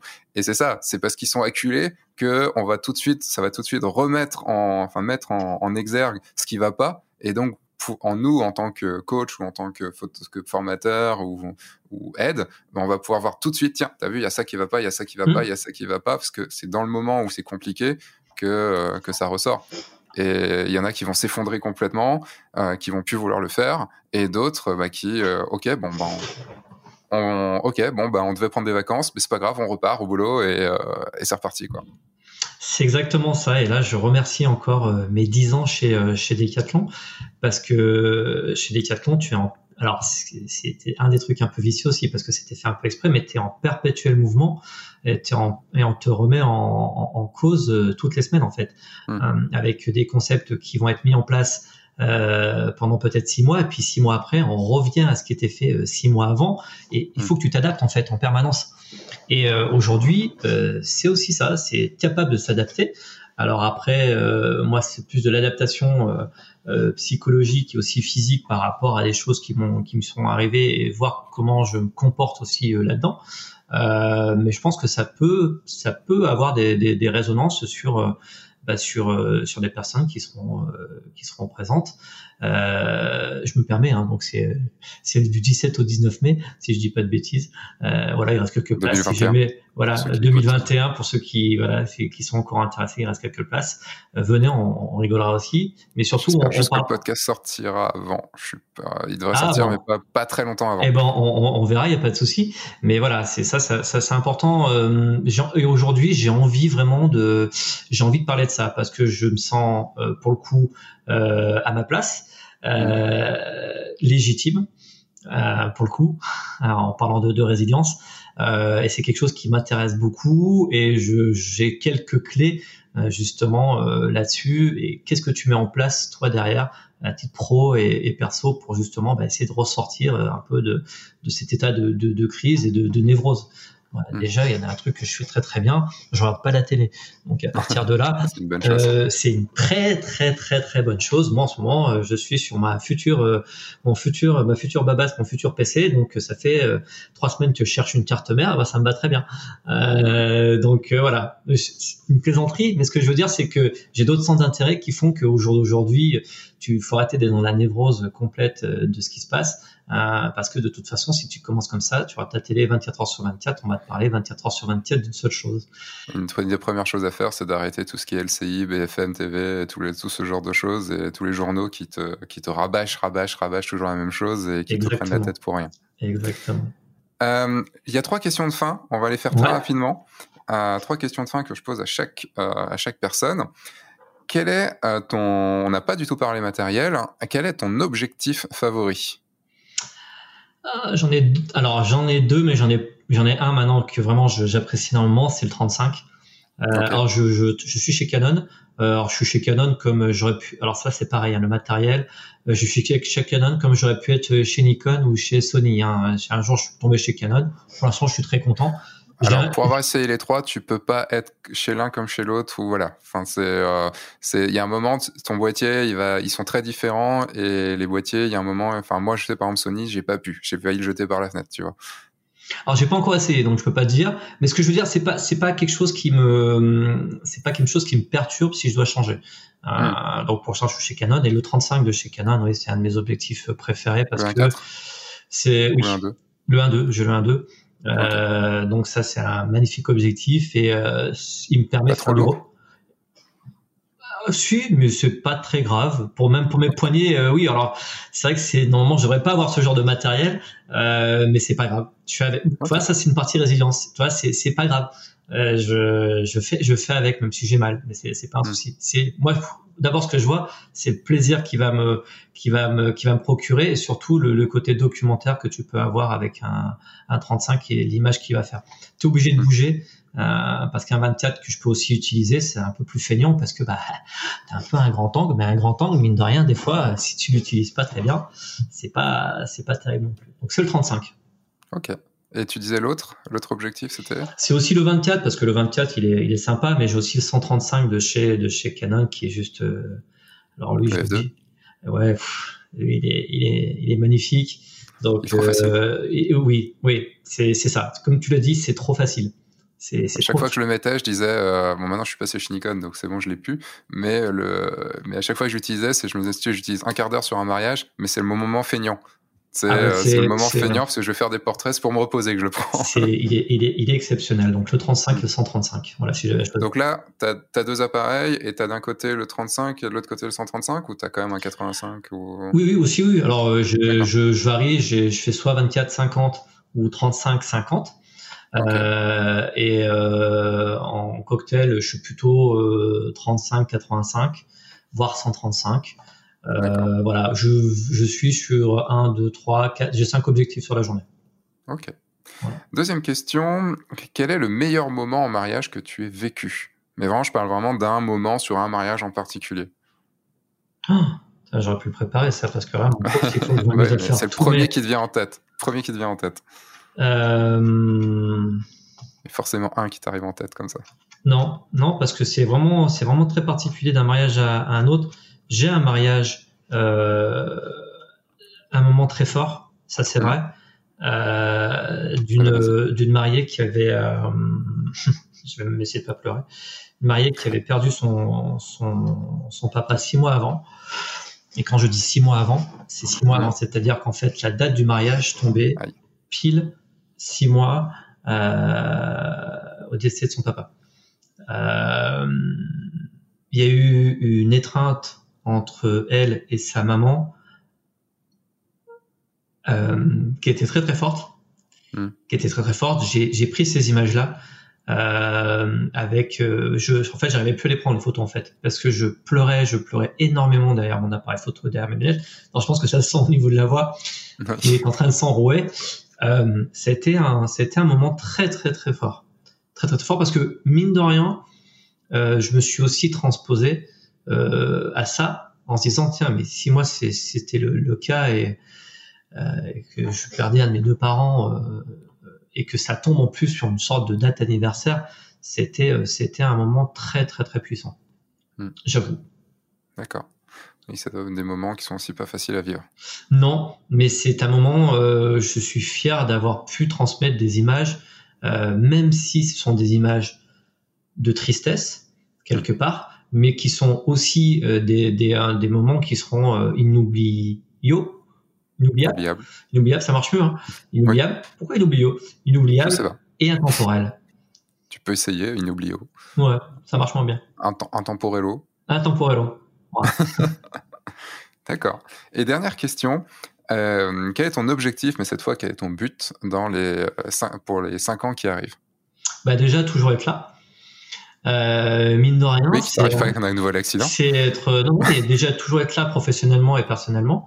Euh, c'est une chouette question parce que il y a justement en préparant euh, euh, notre formation, notre workshop, je suis retombé sur des trucs euh, euh d'Ama Conseil, donc de Maria Street et quand j'ai fait photo coach, où tu t'envoies en fait une lettre et qu'elle t'envoie quelques temps après. Et je suis retombé sur cette lettre avec les objectifs que je m'étais fixés cinq ans après. Et à un près, euh, après, tous les objectifs sont, sont, sont remplis. Donc j'ai pas de nouveaux euh, pas de nouveaux objectifs encore. J'ai juste envie d'être là euh, le plus longtemps possible euh, en tant que photographe de mariage aussi. Euh, et c'est aussi, je pense, un challenge parce que mine de rien, l'année prochaine j'ai 50 ans. Ça ne se voit peut-être pas, mais j'ai quand même 50 ans l'année prochaine. Alors à chaque fois que je dis mon âge, les gens se disent non, non, non, c'est pas possible. Mais si, et être photographe de mariage à 60 ou 65 ans, euh, c'est quelque chose, c'est quelque chose qui peut être aussi un, pas non pas forcément un challenge, mais quelque chose qui peut être voilà euh, un, objectif, un objectif de vie. En, n'ayant pas d'arthrose euh, et en étant capable de voilà encore de se dandiner. Ça je pense le faire sur les pistes de danse ce soir parce que ça c'est un truc que j'adore faire. Euh, mais au moins être présent encore dans dans, dans cinq ans euh, et toujours avec la même envie. Et ça c'est très important l'envie parce que je vois trop de gens euh, qui euh, font ce métier, euh, comme je le disais tout à l'heure, d'une manière, enfin, pas transparente, mais sans envie, ou simplement pour se dire, tiens, je vais remplir mon frigo. Pour remplir son frigo, on peut aller à l'usine tous les jours. C'est, c'est, ça peut être exactement la même chose.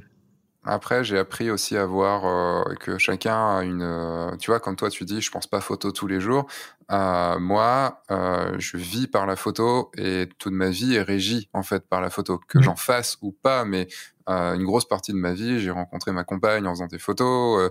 Je, je, sors pour faire des photos, je voyage pour faire des photos. Enfin, et, et j'ai du mal à comprendre les gens, tu vois, qui vivent pas photo non plus. J'ai eu du mal à comprendre les gens qui vivent pas photo parce que pour moi, c'est tellement important tellement je je c'est pour ça aussi que des fois je, je me je, je, sors un petit peu de mes pas de mes gonds mais que ça me tu vois que tu sens que ça te ça me je vais aller taper un peu parce que la personne en face va va me montrer que ouais mais en fait on s'en fout bah non, s'en fout pas, bordel, c'est important, quoi, merde. et euh, t'es là et tu fais, et Seb comprend que peut-être cette personne en face ne vit pas autant la photo que toi et mmh. n'a peut-être pas non plus les mêmes prétentions que toi à devenir un très très bon photographe et à et à passer toute sa vie à te gagner les petits pourcentages restants pour pour être très bon, quoi.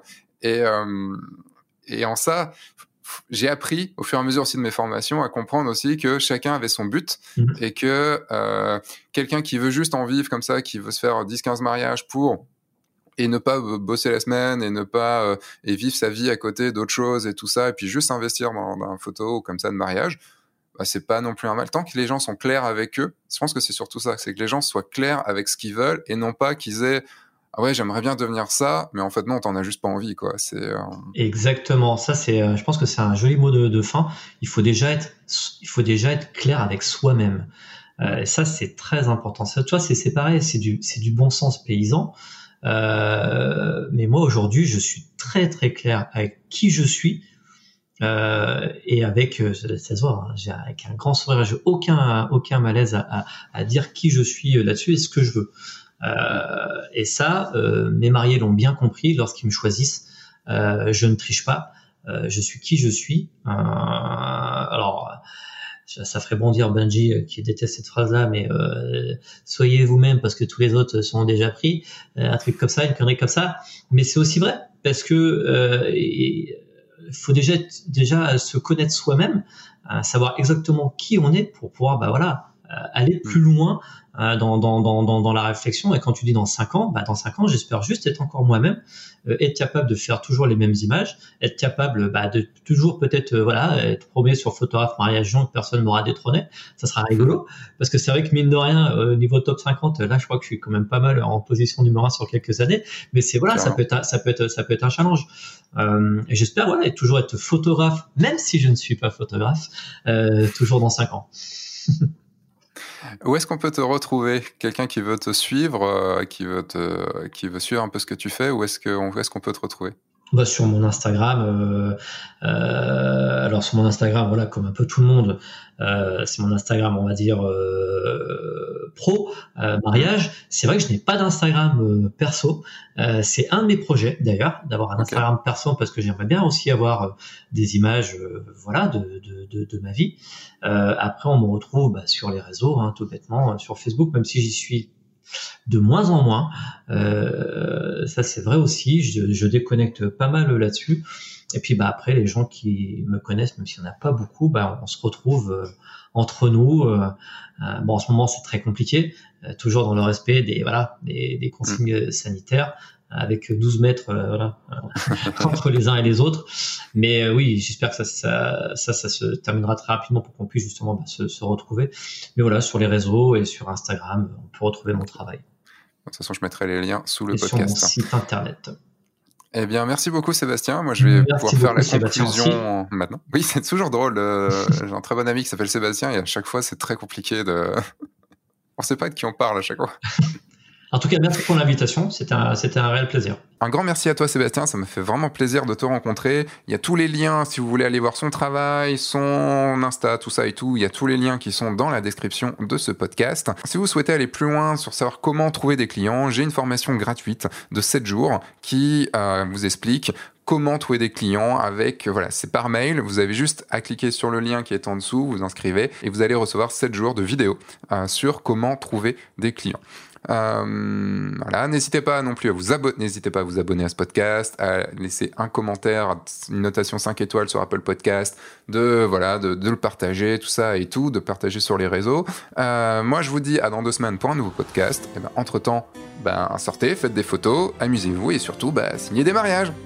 Au revoir.